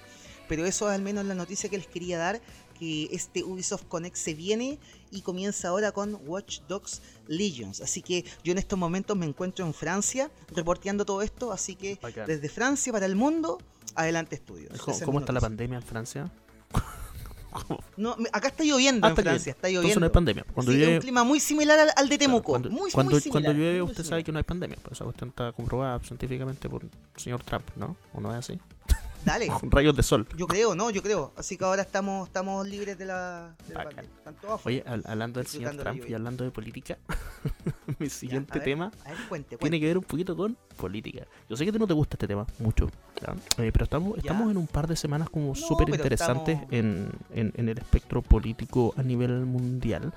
Eh, si es que alguna de ustedes, personas que nos escuchan, está escuchando fuera, del, fuera de Chile, eh, le contamos que estamos justamente mañana, hoy estamos grabando día sábado, mañana hay un, un- un referéndum, hay una un, un balotaje, un ¿cómo se llama? Un plebiscito, Plebiscito, un plebiscito súper importante acá en Chile que tiene que ver con el cambio Una votación. que tiene que ver con el cambio no de la constitución, que es una constitución que tiene como su, su, eh, su periodo súper oscuro y su origen súper oscuro. Entonces, nada, como que la gente está súper alborotada por esto, pero también hay otro evento que está ocurriendo eh, que quizás tiene más importancia a nivel global, que son las elecciones en Estados Unidos, que esto pasa la próxima semana. El 3 de noviembre. Claro. Entonces, em, por lo mismo, una, una chica que es una política gringa, una política americana, de hecho, como yo lo, como yo lo mencioné acá en el, en el titular, mencioné que es una chica joven, inteligente, empoderada, gamer, latina, y que su nombre es una abreviatura, ¿ya? ¿Por qué? Porque ella le dicen AOC. ¿Y cuál es su nombre? Ella se llama Alexandria Ocasio Cortez. Obviamente tiene nombre en gringo, ¿cierto? Claro. O sea que celebró el mes del, del Heritage, probablemente con estaba celebrando. con los claro, Sims 4. probablemente, Claro. exactamente. Se bajó el, el- la- ¿cómo se llama? La parrilla. Hizo Furry, la... Hizo los chimichurri. y las chimichangas, probablemente. Claro. ya, entonces, esta chica Alexandra Oc- Ocasio Cortez, que como su nombre es súper difícil de pronunciar en inglés, usted me escuchará aquí forzando un acento gringo, pero ser Alexandria Ocasio Cortez y ya suena difícil de decirlo. Imagínese para un gringo que, que es imposible para él mencionar Alexandria Ocasio Cortez, que es un nombre así como súper mexicano, así como nombres largos. Por lo tanto, su nombre, su, su nickname es AOC. Todo el mundo habla de AOC. Ya, ¿quién es esta chica? Esta chica es, es una es una política gringa, una política americana. Ella es diputada, una representative del estado de New York. ¿Ya? ¿Y por qué diablo le estoy hablando de una política gringa en estos momentos? Exacto. Claro, ¿por, ¿Por qué qué, diablo? por qué diablo llegamos de mi podcast de videojuego a hablar de una gringa que es política? Bueno, básicamente porque esta chica, durante esta semana, eh, uno de estos días llegó y tuiteó: ¿Alguien quiere jugar Among Us conmigo en Twitch? Para llamar a la gente a votar. Y se repletó de personas que querían jugar con ella. Miles de personas pidieron ya, yo quiero, yo quiero, yo quiero, yo quiero, yo quiero, yo quiero. Finalmente, esta chica terminó eh, haciendo un- una sesión de streaming en Twitch con eh, los personajes más reconocibles. Esto es por lo que he leído, porque yo no cacho de este tema. los más reconocibles del, del mundo del streaming, ¿cachai? Eh, con personajes como, por ejemplo, Hassan Picker, eh, Pokimane, Dr. Lupo, Jacksepticeye y H. Bomber Guy. Todos estos nombres que le acabo de mencionar, yo los estoy leyendo como por décima vez para poder sonar de corrido leyéndolos, porque no tengo idea quiénes son. Pero si usted Dale, pero si usted es una persona que está en el mundo del Twitch, probablemente más de alguno de estos nombres le suena. ¿Ya? Entonces, esta chica, no, no, ella tiene 31 años, es la, es la diputada más joven que ha existido en Estados Unidos. ¿ya? Y de nuevo, En la en, vida. en la vida, en la historia de Estados Unidos. Más encima es mujer, ¿cachai? Y es una chica que ha sabido usar sus redes sociales de manera súper inteligente, ¿cachai? ¿Por qué? Básicamente porque la chica suena natural cuando lo usa. Yo creo que todos hemos visto los típicos políticos cuando llegan y tratan como de demostrarse como que son del pueblo o como que son Claro. o como que son, son one of us, son uno de nosotros, ¿cachai? Eh, pero esta mina no, pues. Ella partió así como siendo barwoman, parece, ¿cachai? Como que tuvo como pegas normales de un, adolescente. Eh, se le ocurrió meterse en política y una chica que, obviamente, por lo que le estoy contando, es demócrata por su perfil político. Y llegó y en el fondo lo que hizo fue juntarse en Twitch con gente, conocidos y desconocidos. Armó esta partida, estuvo jugando por 3 horas, fue súper entretenido, estuve viendo un buen rato de su del, del, del juego de las de, bah, gameplay. naquero. Eh, Among Us, perdón. Estoy viendo un buen rato de su Among Us y, y no, fue re entrete mirar este esta partida. Pero hablaba de política ella, como que le preguntaban cosas o era No, solo no, jugar? jugaba, ¿cachai? Y de repente como que, no sé, pues, estaba por, por ejemplo jugando contra un compadre de, de Inglaterra. Eh, y este compadre, ella llegaba y le preguntaba, pero explícame un poquito, yo soy, yo que soy americana, eh, ah, tiene nombre latino pero es gringa, yo que soy americana nunca he tenido esta cuestión de haber ido, por ejemplo, a médico y que, y que me atiendan gratis. Eh, ¿Es verdad que pasa eso en Inglaterra? Y el compadre decía, sí, tú como que al médico y te, sí, te me duele esto, ya, y te dan un medicamento. Y yo le decía, puta, acá no, acá tú tenés que llegar y, y tenés que, como, eh, no sé, pues, eh, ir con una tarjeta de crédito y de poco menos que dejar la tarjeta de crédito en garantía. De hecho, eh, lo he comentado algunas veces antes, yo viví en Estados Unidos, alguna vez por una... Tuve un... ah, ¿Cómo se llama esta cuestión? Un Cuando se te pone un herpes, claramente. No, tuve esta cuestión Sí. cuando se te ponen los ojos rojos. Una... mm, Gonorrea. Bueno, rea, claramente, pero en el ojo. Entonces... no me acuerdo No, pues, Conjuntivitis, como, eh, conjuntivitis.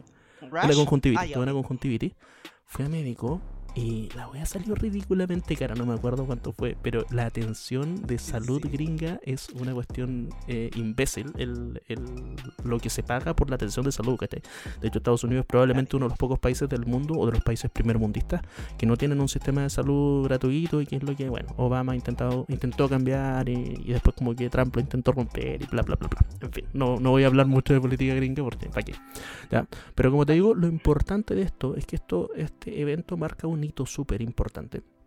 Básicamente porque, nuevo, esta chica, si tiene 30 años, eh, bueno, en mi caso yo tengo 35, yo nací el mismo año que Super Mario, recordemos. Entonces pensemos que ella, al tener 4 o 5 años menos que yo, ella ya nació en una época en la que probablemente la Super Nintendo era como lo, lo que estaba, lo que la estaba llevando, ¿cachai? De hecho, ella no, no, no, no debe conocer de Nintendo para O sea, no debe conocer. cultura Claro, general obviamente lo eh, conoce, ¿cachai? Pero, Sí, pero, claro. pero claro, no lo vivió. Que por ejemplo, claro, como, lo- como decías tú, Atari. Yo mi primera consola fue un Atari 2600, ¿cachai? Así de viejito soy. Em, pero probablemente ya no. Entonces, su electorado es gente que es mucho más joven que eso. Y estamos llegando al punto en que el electorado de un político van a ser personas que nacieron jugando videojuegos. ¿cachai? Donde ya no es una cosa extraña que tú tengas cercanía con los videojuegos. De esto que nosotros hablamos, ¿cachai? Y que tenemos tanto tema para hablar. De hecho, un ratito antes cuando hacíamos la pauta decíamos, bueno, siempre hay tema para hablar de videojuegos. Porque básicamente ya es una cuestión tan importante culturalmente que jugar es una cuestión natural y ya no existe ese como ese como eh, cultura del, del satanizar los videojuegos. Bueno, todavía existe, de hecho.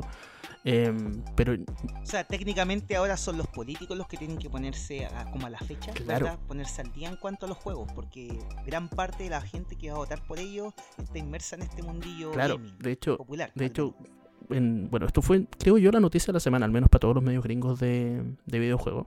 Eh, básicamente porque esta cuestión estuvieron mm, alrededor de medio millón de personas viendo solamente el streaming de ella. Y si combinabas el Wow. streaming de ella con el streaming de, de los otros eh, Twitchers con los que estaba ella streaming, em, había más de un millón de personas viéndolo en ese momento. Y esto ocurrió por ahí por el miércoles. Claro, porque jueves. Twitch tiene esta cualidad, po, de que tú puedes, todos tus tus viewers, por ejemplo, los puedes traspasar a otro. Claro, claro. En el fondo, si, si estás jugando con otra persona y estáis- están los dos transmitiendo, están transmitiendo la misma partida, ¿cachai? Entonces, claro, tú puedes estar viendo a quizá otro de estos Twitchers que mencioné acá, em, pero igual estás viendo la, la, la partida de ella y estás escuchando el mismo mensaje y todo lo demás, ¿cachai?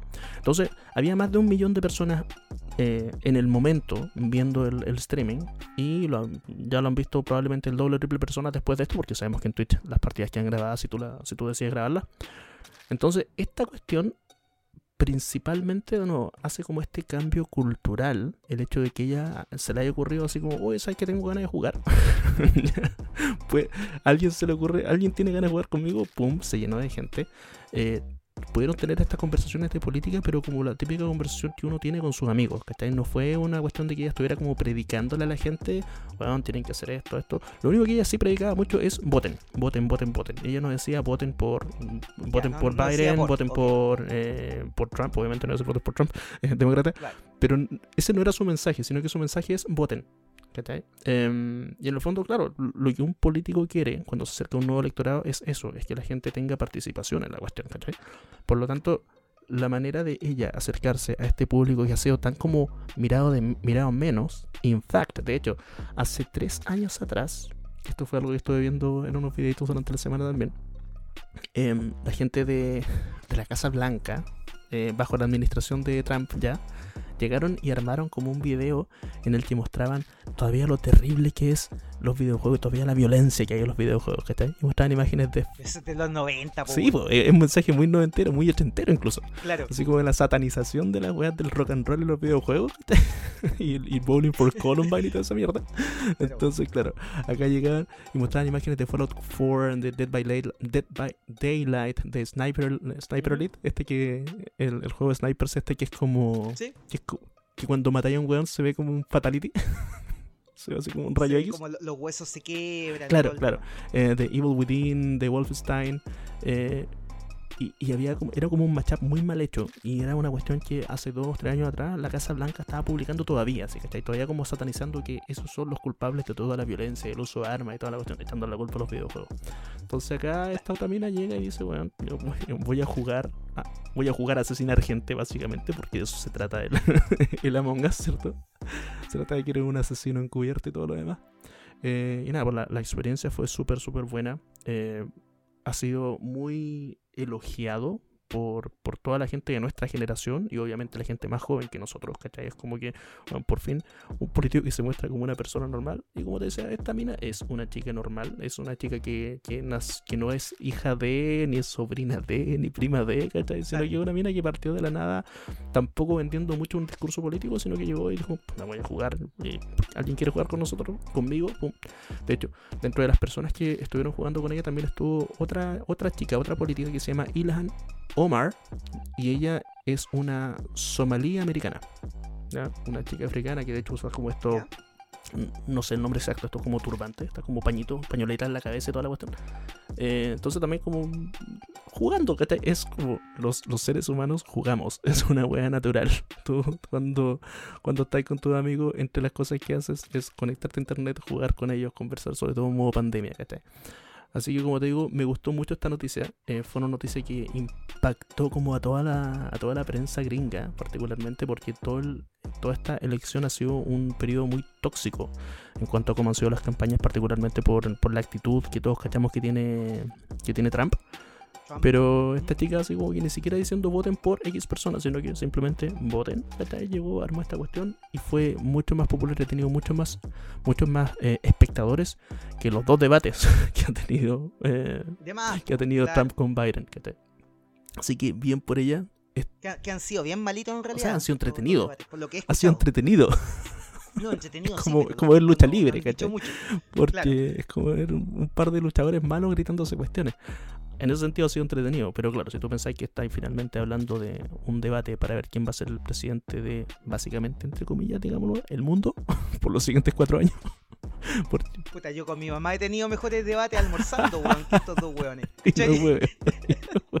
y lo he Así que eso, como te digo, quería destacar esta cuestión, que, que, de nuevo eh, fue la noticia de la semana en muchas partes, quizás a nosotros no nos toca y quizás nosotros estamos en otra parada política, estamos como en otro, como país acá en Chile, estamos en, en una situación súper, hiper diferente, em, donde nuestra política está metida en- en una cuestión mucho más divisiva quizás, para nosotros mucho más importante, pero que tampoco tiene que ver con la elección del presidente. Sabemos que estamos en una situación que ha sido cuática el último año acá en Chile, particularmente se cumplió como un año también de, de todo lo que ustedes saben acá en Chile, donde cambió un poco la, la cara de la política. Em, y nada, pues, estamos viendo que por otro lado, eh, sí se puede hacer política que tenga sentido, sí se puede hacer política que sea natural, sí hay gente que vale la pena haciendo política y sí hay gente normal, ¿cachai?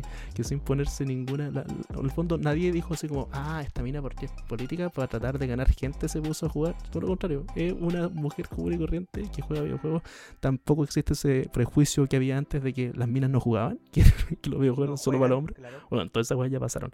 Así que de nuevo, al menos desde mi parte, muchas estrellitas para esta AOC, Alexandria Ocasio Cortez, eh, y, y el haber tenido esta iniciativa de jugar y de compartir un rato y llevar su mensaje, pero llevarlo de la manera en la que su electorado posible y su electorado futuro y el electorado de todos estos viejos de mierda que actualmente son políticos van a tener que enfrentarse, van a tener que enfrentarse a aquellos que la verdad no vemos tele, aquellos que la verdad no, no, no le creemos a las noticias que nos muestran por la tele, sino que somos los que en- entendemos que vivimos en un mundo digital, en un mundo que cambió y la pandemia nos vino a demostrar más que nunca que estamos en un mundo diferente. Así que, de nuevo, eso era mi siguiente noticia, noticia cortita, quizás un poco fome, pero eh, era solamente para destacar. Relevante. Claro, relevante. A nivel mundial, bastante relevante. Eso era.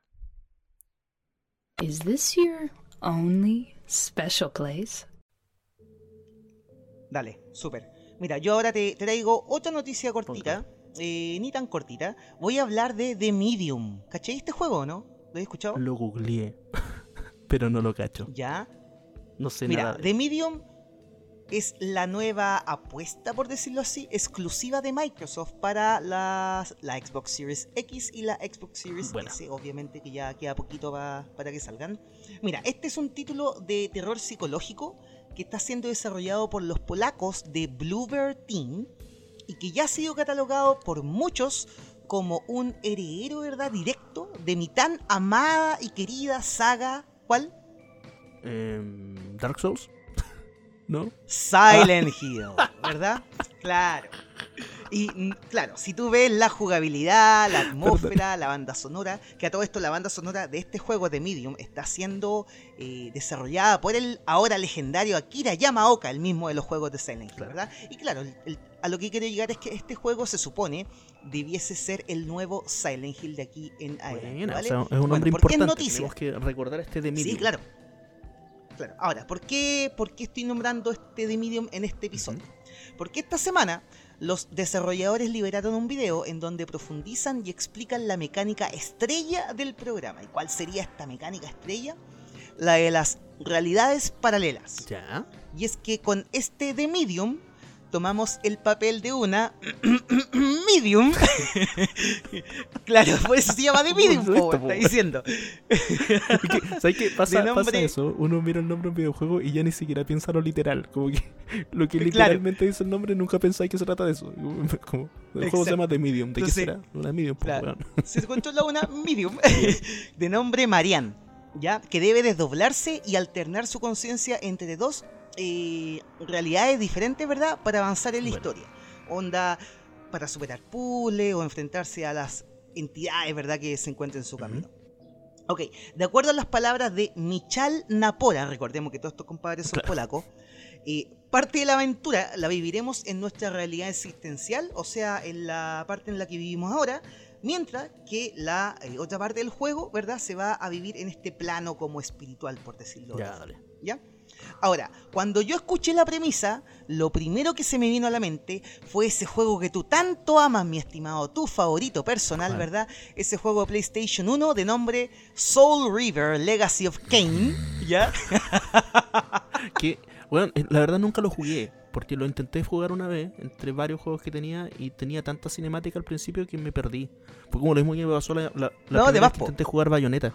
Como que, bueno, veía ahí tanta cinemática que es como, bueno, quiero jugar. ¿Puedo jugar, por favor? ¿Puedo saltarme las cinemáticas? ¿Puedo llegar al juego? No, no, puedes. puede. Así que Claro. por eso no he jugado ni, ni Bayonetta, ni Bayonetta 1 al menos, ni el Soul River. Ni Soul Simplemente River, porque claro. no, no me dio el tiempo o no me dieron la, la gana, la energía de verme toda esa cinemática para poder llegar a apretar botones. Bueno, Soul River, la, la guionista de Soul River es la misma de los Uncharted. Mira vos. Es exactamente la misma señora, sí. Y bueno, el tema es que en Soul River, tú, claro, ¿cuál es la mecánica de juego? Que tú juegas en una realidad, ¿verdad? Luego llegas a cierta parte y debes pasarte a otra realidad, a otro plano, por decirlo así. Y este segundo plano es casi igual al plano que en el que estaba anteriormente, pero obviamente tiene algunas diferencias y esa diferencia te ayuda ya sea a seguir avanzando o bien te bloquea el ¿En, camino. en qué Entonces ahí tú juego de algún cerro silencioso habré visto eso? No, no sé, no sé. me suena Me similar. suena, ¿ya? me suena, me suena. Claro. ¿Dónde puede haber- Algo similar? Ocurre. Claro, algo similar ocurre en The Medium, pero no siempre. ¿Por qué? Porque aparte de esto que te estoy contando, se introduce una nueva sección, Póngale. ¿ya? Entonces, como a modo de resumen, la primera sección ocurre en nuestra realidad, ¿verdad? La ciudad típica, eh, el Silent Hill de siempre, ¿verdad? Cuando andan buscando a la, a la Cheryl, Sí, ¿te ahí, o no? Cuando A anda little ahí, girl. Excuse me. Excuse me, have you seen a little girl, short, Black hair. black hair, seven years old? Lo sabes de memoria, eso. Que de memoria, po, wey. Ya, entonces, esa es la primera. La segunda en realidad es cuando cambia todo y todo se pone ya más tétrico, ¿verdad? Que es como lo que en Silent Hill se denomina el nowhere. Que a todo Ah, sí, esto, weón, tengo No que decirte. Sí, po. El nowhere, en la- eh, al menos en la parte gringa. Claro. Caché que lo, lo, lo que te iba a contar. A todo esto, el- el- cuando yo el- era el cabro, nowhere cuando yo era significa chico. el ningún lugar, ¿cachai? Así como el nada, la nada. Exacto. Qué bueno que lo Sí. explicaste, Juan, porque caché que a lo que quiero llegar es que cuando yo era chico y no sabía mucho Ah, inglés, yo siempre lo leí como now here. ¿Cachai? ¿Verdad, po? Y era nowhere, po, wey. Yo le leía como now here, ¿cachai? Weón, pero es que tiene todo el Sí, sentido pues, del si no, mundo, ¿cachai porque es el lugar porque se, se traduce como el aquí y ahora. Claro. No tiene nombre, es como un limbo, ¿cachai? Y claro, yo le siempre pensé que era el aquí y ahora, pero después supe, después supe, años después que era now, now, eh, nowhere, Claro. ¿cachai? Entonces, bueno, filo. Ya, entonces, este lugar todo oxidado, ¿verdad? Están los monstruos y todo el tema. Bueno, eh, este juego introduce una tercera sección, aparte de estas dos que te digo, en la que puedes jugar las dos al mismo tiempo. La pantalla se divide. En, la pantalla izquierda tú juegas en el mundo normal y en la pantalla derecha tú juegas en este mundo oscuro, ¿verdad? Eh, fantasmagórico. Y cuando tú mueves al personaje, se mueven los dos personajes al mismo tiempo. Y Ah, claro, ya, la, o sea, mecánica del lo- juego Es como en tercera persona, me lo imagino. No, no he visto ninguna imagen. en Ya, tercera entonces persona. Tú ves la espalda de tu personaje, eso es tercera persona. Exacto. Exacto. Tú ves la espalda del si tú- personaje y lo ves como moviéndose. Si tú, si tú presionas si tú te mueves lado, a la izquierda, lado, los dos Los lados. dos personajes se mueven a la izquierda. Como haciendo Exacto. un TikTok, como ¿Ya? bailando. claro. Ok. Perdón, Entonces, estoy ¿cuál, todo es, el terror cuál es la idea? Que, esta, que esta, este personaje tiene ciertos poderes. Entonces hay poderes obviamente que funcionan en nuestro mundo. Por ejemplo, accionar una palanca. O hay otros poderes que funcionan en el mundo etéreo, por decirlo así, eh, no sé, pues iluminar un área, hacer que los fantasmas se vayan, cosas Claro. así, ¿ya? Y claro, en el video que se muestra se explica mucho mejor lo que estoy intentando explicar. Y mm, se ve bien entretenido, la verdad, y bien, y, bueno, bien innovador. Eso es lo- eh, la palabra que andaba buscando. Único e innovador, la mecánica de este juego, ¿ya? Sí, Eso es lo que les quería contar. Ahora, otra cosa que les quiero contar, ya. que puede ser bueno o puede ser malo. A todo esto, el sistema se llama Dual Reality Eso de que System. tú mueves el Sistema personaje de realidad realidades. virtual. ¿Sabes qué?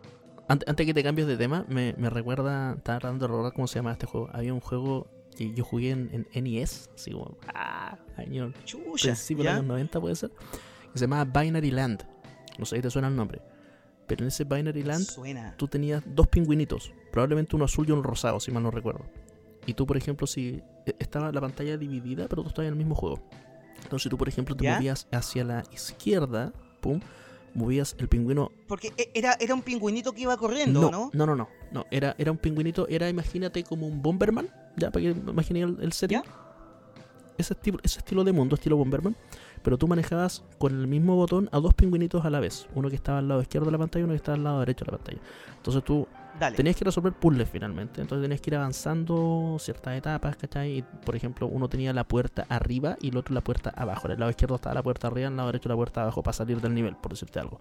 O había un ítem consumible que tenías que agarrar en cualquier parte del otro. Entonces tú tenías que ir manejando como con la cabeza un poco quebrada porque estás manejando el mono con, no sé, con, los controles del lado derecho, pero para llegar al lado izquierdo o viceversa. De eso trataba este, este Binary Land, que es una mecánica que se ha visto, yo la he visto en un par de juegos, por ejemplo de Nintendo, en alguna vez te comenté del Toad's Adventure, que es un juego que salió para Wii U, para 3DS y para Switch. Donde también hay una parte en la que tú llegas y como que tu, tu personaje se desdobla, por así decirlo. ¿cachai? Entonces también puedes jugando como en, dos partes de la pantalla para poder llegar a parte. Claro, obviamente los dos juegos que estoy mencionando yo son juegos súper infantiles, son juegos súper eh, como bonitos, ¿cachai? Pero acá obviamente en un ambiente de terror, eh, aparte del tener que quebrarte la cabeza para poder mover un mono en dos realidades, donde como dices tú, de repente vas a activar un switch en, en una de las dos realidades y esto va a activar algo o desactivar algo en el otro lado, eh, viene el, el hecho de que sea un juego de terror. Donde va a haber algún jumpscare o algún mono feo que te va a salir persiguiendo, lo que sea. De más, po. Y bueno, una de las cosas que comentaba este tipo en el video es que gracias al poderío gráfico de las nuevas consolas, de la nueva generación, ¿verdad? Eh, lo que hace el juego técnicamente es renderizar las dos versiones del mismo escenario al mismo tiempo. Ah, ya. Pero una versión bonita y otra versión fea. ¿Ya? Eso es lo que, hace, lo que se hace.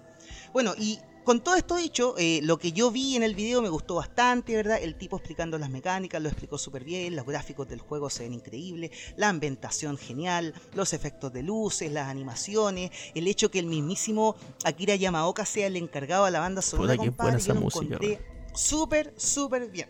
¿Te acuerdas, ¿Te acuerdas que alguna vez nosotros, años atrás, cuando, cuando éramos jóvenes todavía, dijimos en algún momento, Cuando teníamos pelo. claro, yo todavía tengo pelo, mucho. no sé, no sé cómo estaremos por casa. Pero eh, me acuerdo que en algún momento eh, nosotros dijimos, hagamos un podcast, puede haber sido, o un canal de YouTube, o no sé qué diablo. Puede ser, porque nosotros hicimos de todo. de todo, pues. sí, verdad. Y, y Claro, decíamos, la donde wea. vamos a hacer una wea que sea de videojuegos de terror y trip hop. y esto porque estaba basado. Es que estaba el trip hop de y era- moda, que po. porque, porque era, y, y el soundtrack del, del Silent Hill 1 o el 2, de ambos puede ser. Que está hecho por Yamaoka, ambos, sí. ocupaba como, se basaba mucho en, en música de Portishead, que es una banda noventera de, de trip hop. Y- Así es. y así claro, es. y ahí era como, era como el punto común. A mí que me gustaba mucho más la música que los videojuegos en ese momento, a ti que te gustaban mucho más los videojuegos que la música, era como el punto que nos unía. A los dos nos gustaba mucho Silent Hill, me acuerdo, a mí por la música. sí, de hecho, acuerda- acuérdate que tú me regalaste Silent Hill 2 a mí. Oh, de eso no acuérdate. me acuerdo para nada. Sí, po. En la U, me regalaste Wow. el Silent Hill, compadre, el 2. Yo quedé como, oh, fuck. Buena, bacán, no me acordaba ese detalle. Qué buenísima. Sí, po. Y lo otro que lo, lo otro que no te acordáis es que había un video súper famoso, un AMV. No sé si te acordáis de los AMV. Anime Music Bueno. Video. Era, era como, era como Claro. no sé, pues, ponía un- era como un video de, qué sé yo, de Goku peleando De cualquier Vegeta. franquicia de sonando- juegos, cosas así, anime. Claro, pero sonando el- el- como soundtrack salía Linkin Park. Claro, y acuérdate que había uno súper famoso que era de Silent Hill, una MV de Silent Hill con la música de Radiohead. Ya. Con la Who's on the Ah, ya, bunker, perfecto. who's on Ya, the con? Idiotech. ¿Cuál es esa? onda? Idiotech, del álbum Idiotic, Computer. Idiotic. Esa, puta la weá, el EAMV, weón, era majestuoso, weón. No sé si estará todavía por ahí en calidad 360p. debe estar. Algo así. 240, viejo. Ya, pero filo, el 240, tema- 360 es mucho la, para la esa polenta, época. 240, weón. 240, claro. Qué qué buenos tiempos. Bueno, el tema es que to- todo lo que he dicho suena súper, súper bien, pero aquí viene la parte en Ya, la que espero equivocarme y espero que me tapen la boca. Me encantaría que me taparan la boca. Ya, el tema es que es- este juego está hecho por la gente, por los polacos de Bluebird. Team. Esta gente hasta la fecha ha hecho solo tres juegos. Dos de terror y uno de exploración, pero que igual tiene unas, unos tintes ahí, unas pizcas de, de terror, ¿vale? El primero es el Layers of Fear del 2016, el segundo es el Observer del 2017 y el tercero es el Blair Witch Project que salió el año pasado. Tanto el Layers of Fear como el Blair Witch Project son totalmente terror y este el Observer no es tan terror, pero por ahí anda la cosa, ¿ya? De esos tres que te nombré, el mejorcito es Observer. Los demás, tanto Layers of Fear como Blair Witch Project, ¿Son son juegos cuyas críticas están ahí nomás, tanto por los medios como por los usuarios. Y las dos peores críticas que ambos juegos tienen es que primero, no son juegos entretenidos, partamos por ahí. Por esa pequeña base. Y lo segundo, y lo segundo es que no dan miedo. Y estamos Ah. hablando de juegos de terror. Entonces, por esa parte, yo como que todavía no quiero creerme el cuento, no quiero hacerme ilusiones, ¿ya? Y claro, todo lo que escucho nuevamente se escucha muy muy bien, pero si tienen en cuenta el currículum de esta gente es como, pucha, esperemos que ojalá Sí. Pa- eh, yo me Para complementarte el currículum de esta gente, de, se llaman Bluebird, B-L-W-B Bluebird, larga E-R, ¿cierto? Bluebird Team. Estoy mirando la Wikipedia, lo que, lo que aparece con los juegos que han desarrollado como, como equipo son 1, 2, 3, 4, 5, 6, 7, 8, 9, 10, 11, 12, 13, 14. Este sería su quinceavo juego, el de Miriam. Dale. Pero claro, como dices tú, en los últimos años, del 2016 en adelante, se han, se han metido al mundo del, del horror psicológico. Antes de eso habían hecho de- juegos de estrategia, simulación, música, acción, puzzle, mm, multiplayer Han online, Battle Arena, claro. Pero como que decantaron, en los últimos 4 o 5 años han decantado en juegos de horror o de horror psicológico. claro. Y como decías tú, Layers of Fear, quien sacaron un Layers of Fear 1 y 2, otro llamado Observer, el Blair Witch, y ahora están trabajando en el de Miriam. Pero claro, al menos, así como solamente por darle como la, la- la- la vista un poquito más optimista, eh, sí es un equipo que, que se ha propuesto trabajar en juegos de terror en, en el último tiempo, ¿cachai? que es un género difícil de hacer. No, no- es como pasarte a hacer un platformer a un juego de acción que no sea platformer, ¿cachai? que son como mecánicas súper Claro. conocidas y normales y comunes y corrientes en cuanto a desarrollo de videojuegos, digo yo. Pero sí, acá al estar hablando de un juego, de de un género que es tan difícil de hacer, porque que un juego de terror sea bueno eh, cuesta, pero como dices tú, si las críticas son malas y se dicen que son juegos de, de horror que no dan miedo, puya, puya. Que es como lo peor que le puede pasar a un juego de terror. Es como lo peor. Un juego de terror que da risa. Claro. Así que habrá que esperar a ver qué es lo que pasa con este The Medium, que a todo esto sale de forma exclusiva para las consolas Xbox. Ahora sale el 10 de diciembre, compadre. Así que esa era la noticia que Sí. te quería La, la duda que me queda, no sé si, si lo sabrás o no, ¿es- ¿será este un, equi- un, un equipo que es parte de los Microsoft Studios? O, Es que al menos cuando dimos la lista de los equipos no Claro. estaba no, Bluebird Team. de hecho, mirando. Quizás ahora lo compraron o claro, quizás, no sé, mirando el- algún tipo de contrato. Wikipedia, no, no me he metido a la, a la web de ellos. porque no me gusta meterme a, a webs oficiales cuando estoy en, en el show, porque de repente puede saltar alguna con música, ¿cierto? Claro. Pero sí leyendo la Wikipedia. No dicen en ninguna parte que, que estén trabajando o que sean parte de los Microsoft Studios, pero sí al menos el juego va a ser exclusivo. Está bien. Suena sí, interesante. estamos claros, Esperemos estamos que, que sea bueno finalmente el juego. Y sigamos con Microsoft. pues, Démosle con Microsoft. Tu, tu, tu pariente, tu, ¿qué, qué? Mi ¿Qué- qué compadre, es mi ¿Tu tío, es mi tu tío. Tu tío. Mi tío, eh, Phil ¿cómo se- Spencer. se el nombre de tu tío? Phil Phil Spencer. Tu tío Phil Spencer lo está haciendo todo, todo bien. Porque, ya a ver, lo, lo hemos conversado hartas veces. La gente de Microsoft, eh, ellos se dieron cuenta que perdieron horriblemente la batalla contra la Play 4. Eh, Es que perdieron, perdieron feo, feo. compadre, perdieron, perdieron súper súper feo. feo. De hecho, hasta el de hoy ya lo sabemos, lo hemos conversado hartas veces, lo hemos pisoteado el suelo. Pero de nuevo estos chicos dijeron, cambiemos el paradigma y pensemos en que ya no es necesario comprarse una consola para jugar nuestro juego. Sabemos que el 90% del mundo, 95% del mundo tiene un PC en el que puede jugar. ¿ya? De mayor o menor capacidad, mayor o menor características, pero casi todo el mundo tiene PC. Así que tratemos de darle fuerza a Xbox como una plataforma, ¿cierto?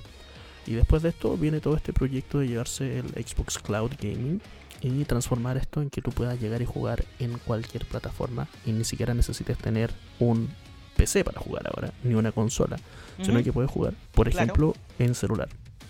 Como sabemos, eh, la gente de Xbox em, llegaron y, y sacaron esta plataforma en la que tú puedes jugar actualmente en celulares Android.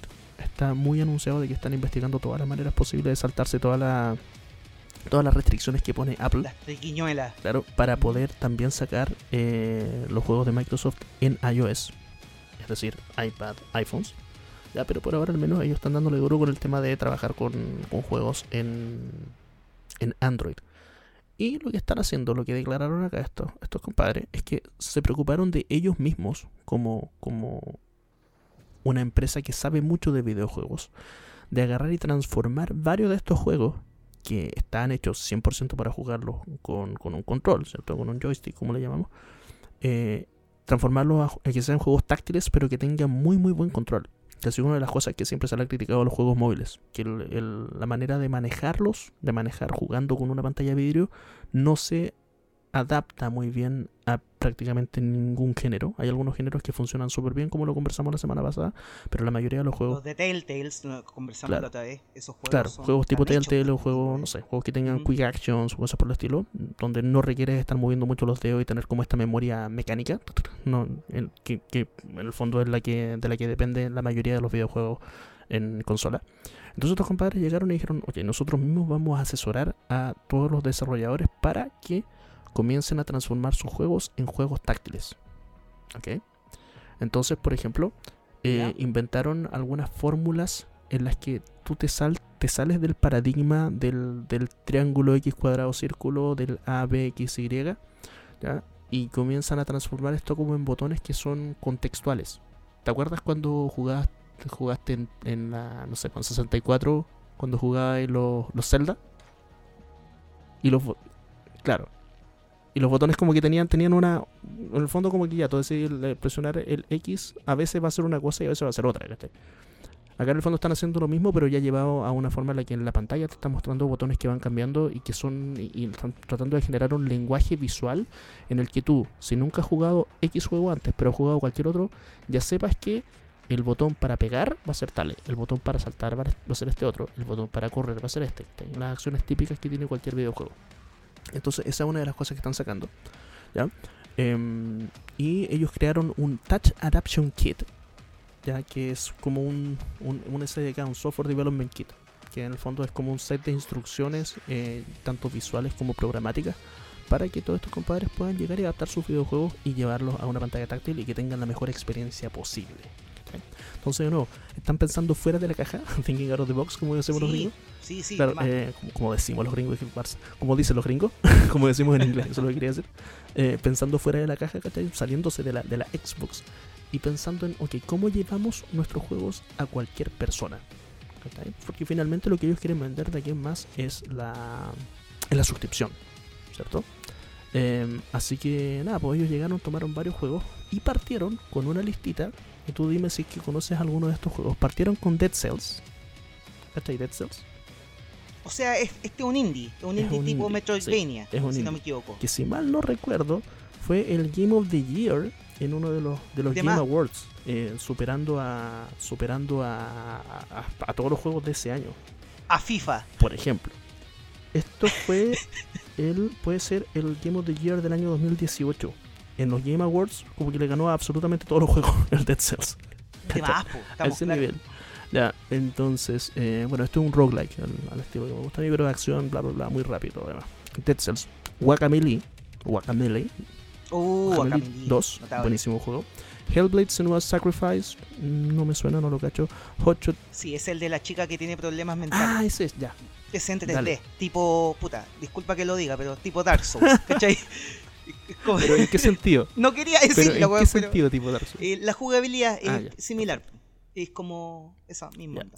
Hotshot Racing, Killer Fucking Instinct, se lo llevaron también a estos controles. ¿cachai? Eh, el New Super Lucky Tale, Slade Spire, Streets of Rage 4, que es uno de los grandes, de los grandes estrenos del último tiempo, Tell Me Why y Undermine. Brawler. Seleccionaron 10 juegos em, y, y a estos 10 juegos llegaron y les adaptaron lo- los controles. ¿cachai? Trabajaron muy en tándem, muy en paralelo la gente de Xbox con, la- con los desarrolladores del juego para que el juego tuviese la mejor experiencia posible. ¿cachai? Entonces, claro, puede que sea un, un equipo indie el que desarrolló el juego, pero estos compadres llegaron y dijeron, compadre, acá está, esta es la mejor manera de hacerlo. Entonces están haciéndolo en un en, juego a juego, el llegar a, traspasarlos para que sean jugables de la mejor manera posible en celular. De nuevo, llevando este, este software de desarrollo de, de- de controles táctiles.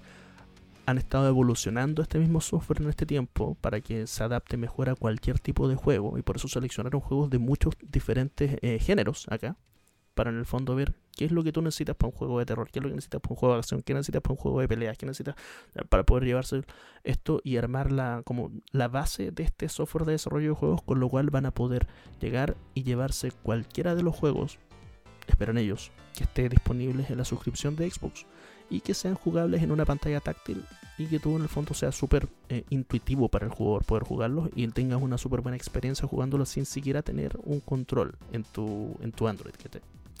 Y bueno, otro update que dio tu compadre Phil Spencer, y esto salió ayer, noticia muy fresquita, es que en una entrevista él dijo que están pensando, están evaluando la opción de sacar eh, streaming sticks. que es un streaming stick? ¿Te acuerdas que hemos conversado Ujú. acá un par de veces, por ejemplo, de lo que es un Amazon Fire TV? O de Ya, lo que es sí. un Google Chromecast. Que son, de nuevo, básicamente, un, pongámoslo en estas palabras, un pendrive con un puerto HDMI que tú lo que conectas. en la tele. Claro, que tú lo conectas a la tele. Entonces están pensando eh, y están viendo las opciones de cómo desarrollar que el siguiente modelo de Xbox sea literalmente un pendrive HDMI que tú le conectes atrás a tu tele y con esto puedas hacer streaming y puedas jugar con un control de, de, de Xbox, De One. De hecho, One. ni siquiera con, con Xbox Series, porque como lo hemos mencionado antes, Xbox Series no tiene un control en particular. Entonces tú tendrías que comprarte el control, tendrías que comprarte el, el stick, ¿ya? El, el streaming stick, que a todo esto, un, un Amazon Fire, tú lo encuentras por menos de 50 lucas en todos lados, ¿cachai? Como para que tengamos la idea de más o menos cuánto debería costar. Eh, entonces tú por menos de, o por alrededor de unas 100 lucas, por ejemplo, podrías tener este kit inicial en el cual conectando ese stick en cualquier tele o cualquier monitor con HDMI, teniendo una conexión a internet decente, que es algo que actualmente todo el mundo pagamos por, eh, y teniendo un control. Más la suscripción obviamente de, Xbox Game Pass, ya poder jugar tremendos, tremendos títulos sin necesidad de nada. En el fondo, sin necesidad de una consola. Así que eso es la estrategia que está llevando Microsoft y que para mi gusto, para mi gusto, yo que soy una persona que nunca me ha interesado por Xbox en mi vida, por ahora para mí me está sonando mucho más interesante toda la estrategia que está llevando Xbox que lo que está llevando PlayStation y podría ser la primera vez en la que le sea infiel a, a Sony.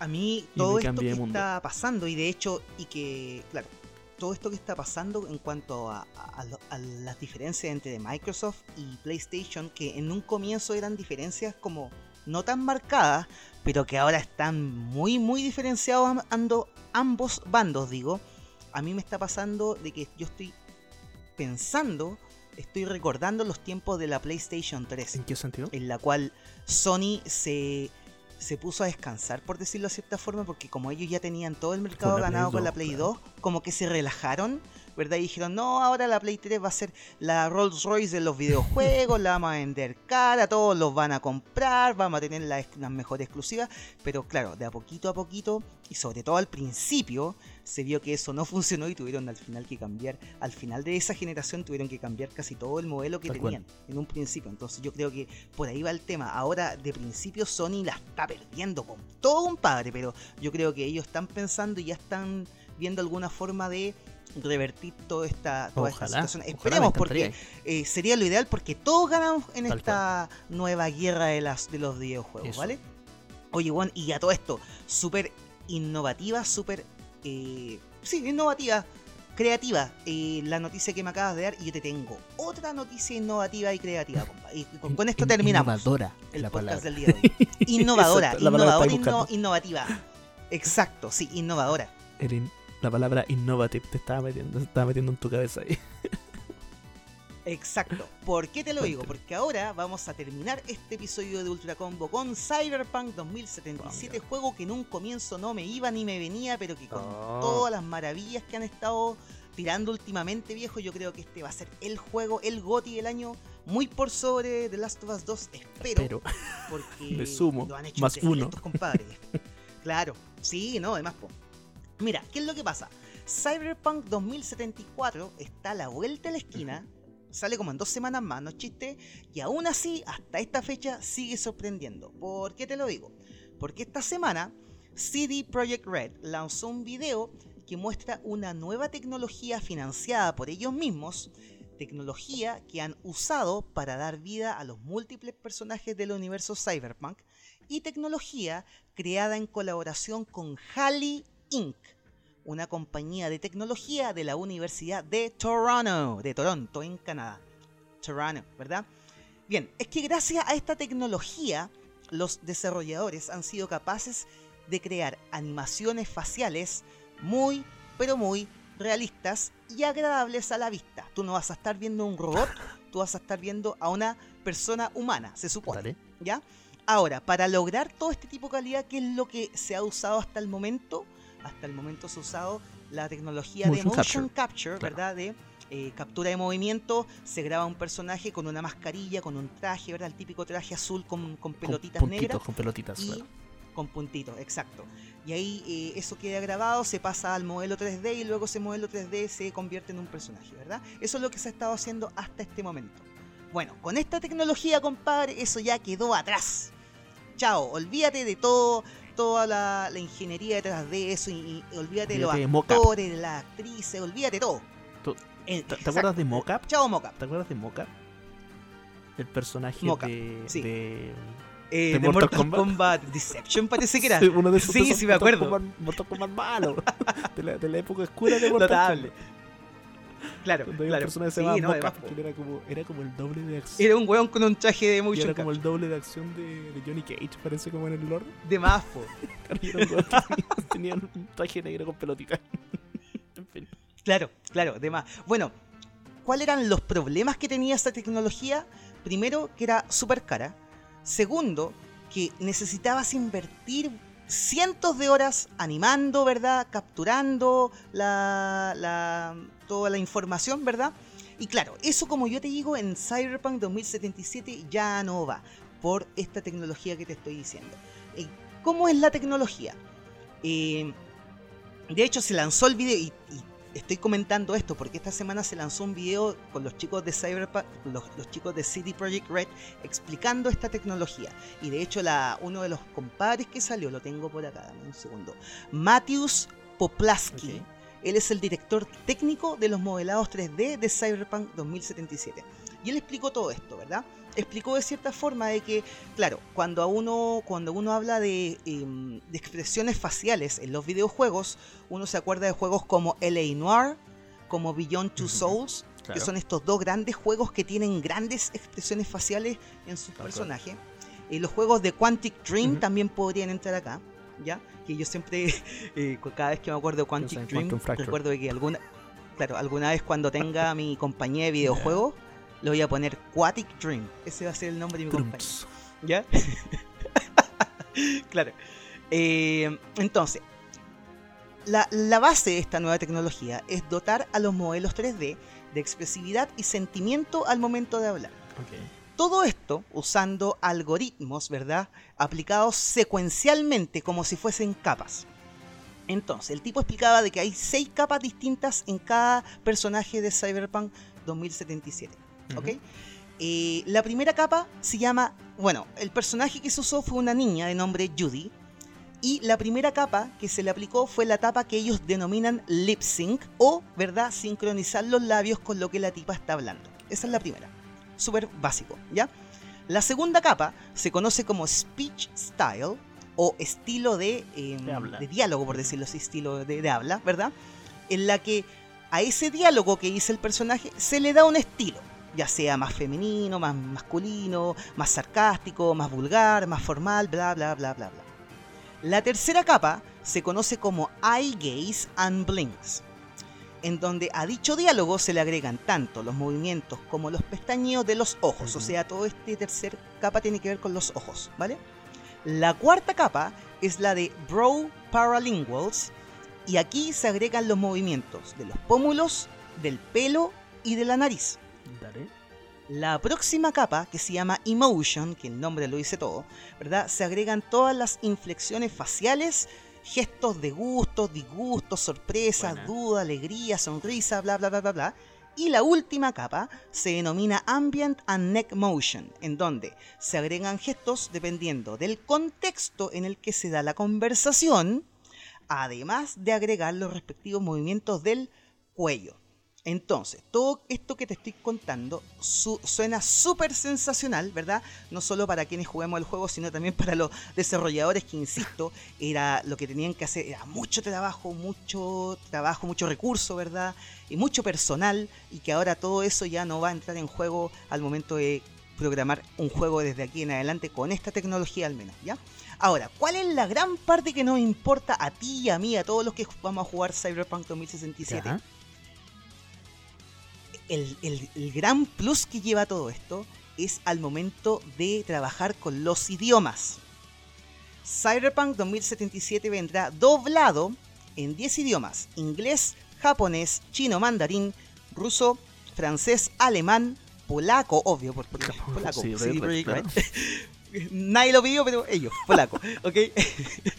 Eh, portugués, italiano y obviamente Español. español. Vamos, ¿Pero va a ser tío, español hostia, coño joder. o va a ser, o va a ser No, español español, latino? coño. esp- no, español coño, vamos, tío. Todo, las hueas, compadre. Va a ser español latinísimo, Español. Así que, y eso se mostró en el video chileno. y todos nos pusimos contentos porque, claro, español chileno.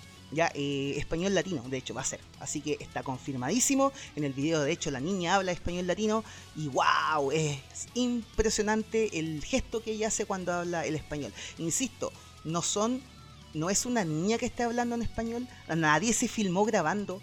Lo único que hicieron Mm. fue grabar el texto, perdón, grabar el diálogo y en base a ese diálogo se aplican todos estos eh, algoritmos a la- al modelo 3D y ahí el, el- el- el modelo 3D trabaja solito. Buena. Ya, así que esta es la nueva tecnología que se viene, compadre. Y eh, mira, de hecho, dependiendo del idioma del diálogo y del contexto del diálogo, habrán palabras o conceptos que tomen más relevancia en la entonación y en la, y en la fluidez nivel. del diálogo, compadre. A ese nivel. Y gracias a lo mismo, por primera vez en la vida podremos jugar un juego completamente en nuestro idioma latino, español latino, en donde los personajes se moverán, actuarán y reaccionarán al mismo tiempo que hablan de forma completamente fluida y natural. De Así forma que completamente me saco el latina. sombrero, a bailar. me, saque- me saco el sombrero, compadre, hasta CD Projekt Red. Y bueno, no sé tú, Eddie You, pero este Cyberpunk 2077 es mi caballito, mi caballito de batalla para este 2020, compadre. Considero que, puta, ojalá eh, sea el juego que la lleve este año, que le gane a The Last of Us 2 como mejor juego del año en los Game Awards. Eh, bueno, y esta noticia igual me hace darme cuenta de alguna otra forma de cómo han evolucionado las interacciones en el mundo de los videojuegos, porque en los primeros juegos 2D al menos, todo eran símbolos, todo eran iconos, Claro. ¿verdad? Luego ya se agregaron las clásicas nubes de texto encima del personaje que se encontraba hablando. Claro. Eh, luego de las nubes de texto pasamos a acompañarlas con los sonidos, ¿verdad? Que en general eran, eran sonidos guturales, ¿verdad? Claro, que de alguna u otra forma personajes que eran diferenciaban mudos. Era, el protagonista del juego era mudo y como que, no sé, po, piensen en piensen en, en Link de Legend of Zelda. Como, Claro, exacto. personaje que nunca hablaba, pero sí metía cuando le pegaban. ¡Ah! ¡Ah! ¡Ah! Como sonido así. Exacto. Bueno, después de eso, después de eso vienen los personajes como los de Star Fox o los de Banjo Kazooie, que se leía el texto, ¿verdad? Con la nube de texto, se leía el texto, iban acompañada de una voz entre comillas, que era un en caso de Kazooie era "Ah, ah, ah, ah", porque era un pájaro. Entonces se entiende, ¿cachai? Obvio, como Y- pájaro. claro. Un pájaro no hace. Claro. Exacto, el, el otro e- e- era un oso, pues el baño, entonces. Así. Entonces, eh, de hecho, en el primer Star Fox, en el de Super Nintendo, la única pista de audio, weón, de todas las pistas de audio que había, la única pista de audio entendible era la que decía Good Luck al principio del juego, weón, ¿cachai? Y todas las demás eran. bueno, ¿qué más? A ver. Eh, con los modelos tridimensionales, por fin los personajes adquirieron voces de verdad, ya era diálogo verdadero, real, ¿verdad? Pero para hacer el efecto de conversación, entre comillas, lo que se hacía era que se movía la, la, la cabeza del personaje que hablaba. Entonces el compadre que se mo- que movía la cabeza era el que estaba hablando. Ah, ya. Por ejemplo, esto pasa en Vagrant Story o en el mismo Metal Gear Solid, Claro. en el 1, el de Play, Sí. Play 1. Pasaba eso. Entonces, ¿cuál, ¿quién está hablando? Ah, Snake, porque está moviendo la cabeza. Y por la voz, claramente. Y de hecho, claro, exacto. Y de hecho, ni siquiera tenemos que remontarnos tan atrás. En esta misma generación, la generación actual, la de PlayStation 4 y la de Xbox One, tenemos a los juegos, ¿verdad? Y aquí, disculpa que lo nombre nuevamente, pero a los juegos de From Software, la saga Souls, que son juegos en los que estos compadres ya ni siquiera, ya, ya ni, ni se tomaron la molestia, weón. Cuando un personaje te habla, se escucha la voz nomás. No le mueven la cabeza, no le mueven los labios, da lo mismo, a nadie le interesa. Así que si yo soy Hidetaka Miyazaki, weón, parto corriendo a comprarle esta tecnología a los compadres de CD Projekt Red porque son juegos, estamos ya en cuanto a la, la octava generación y que un personaje te hable sin mover ni la cabeza ni los labios como, wow, what the fuck. Pero eso es más o menos lo que te quería contar en cuanto a esta tecnología de la compañía Halley Inc. Y lo que está pasando actualmente en el mundo de los videojuegos. Y recordar de que Cyberpunk 2077 sale el 19 de noviembre. Bueno, tengo do- dos pensamientos que me, me nacen después de toda esta noticia. Dale. Uno tiene que ver con eh, lo que se considera el Uncanny Valley. No sé si has escuchado hablar de ese El el Valle. inquietante. valle. El un- Uncanny Eso, Valley. ¿Cachai lo que es el concepto, cierto? El Uncanny Valley es cuando estos típicos memes como de la, de la niña con cuatro ojos y como que tú lo ves y como que, oh, qué guay pasó acá, es como que te da mucho miedo. Claro, el Uncanny Valley eh, es un concepto psicológico que, que se trabaja en, en el mundo de la robótica. ¿ya? Y, y- y de qué, ¿por qué lo trabaja el mundo de la robótica? Básicamente porque ha- hay una sensación como de repulsión que el ser humano tiene, que el ser humano siente cuando ve algo que en su cabeza se ve Como muy, que no muy, tiene- muy, no muy tiene- parecido al muy parecido a la realidad, muy parecido a lo que uno acostumbra a ver, pero que, que no está así, ¿cachai? Por ejemplo, cuando, cuando Sí. pasa esto en, en la vida real, pasa uno cuando, por ejemplo, ve a una persona con algún nivel de, de- de deformidad, ¿cachai? Como que uno siente este nivel como de repulsión. Es una cuestión La- natural. la- una las típicas personas o animales que nacen con un por ojo ejemplo, cosas así. ¿ya? cíclope.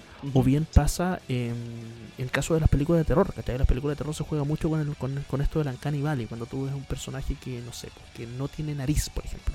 Eh, y, y, y pum, y tú ves esta cuestión y como que te impresiona. Tú no cachai qué es lo que te impresiona. Tú de repente ni siquiera.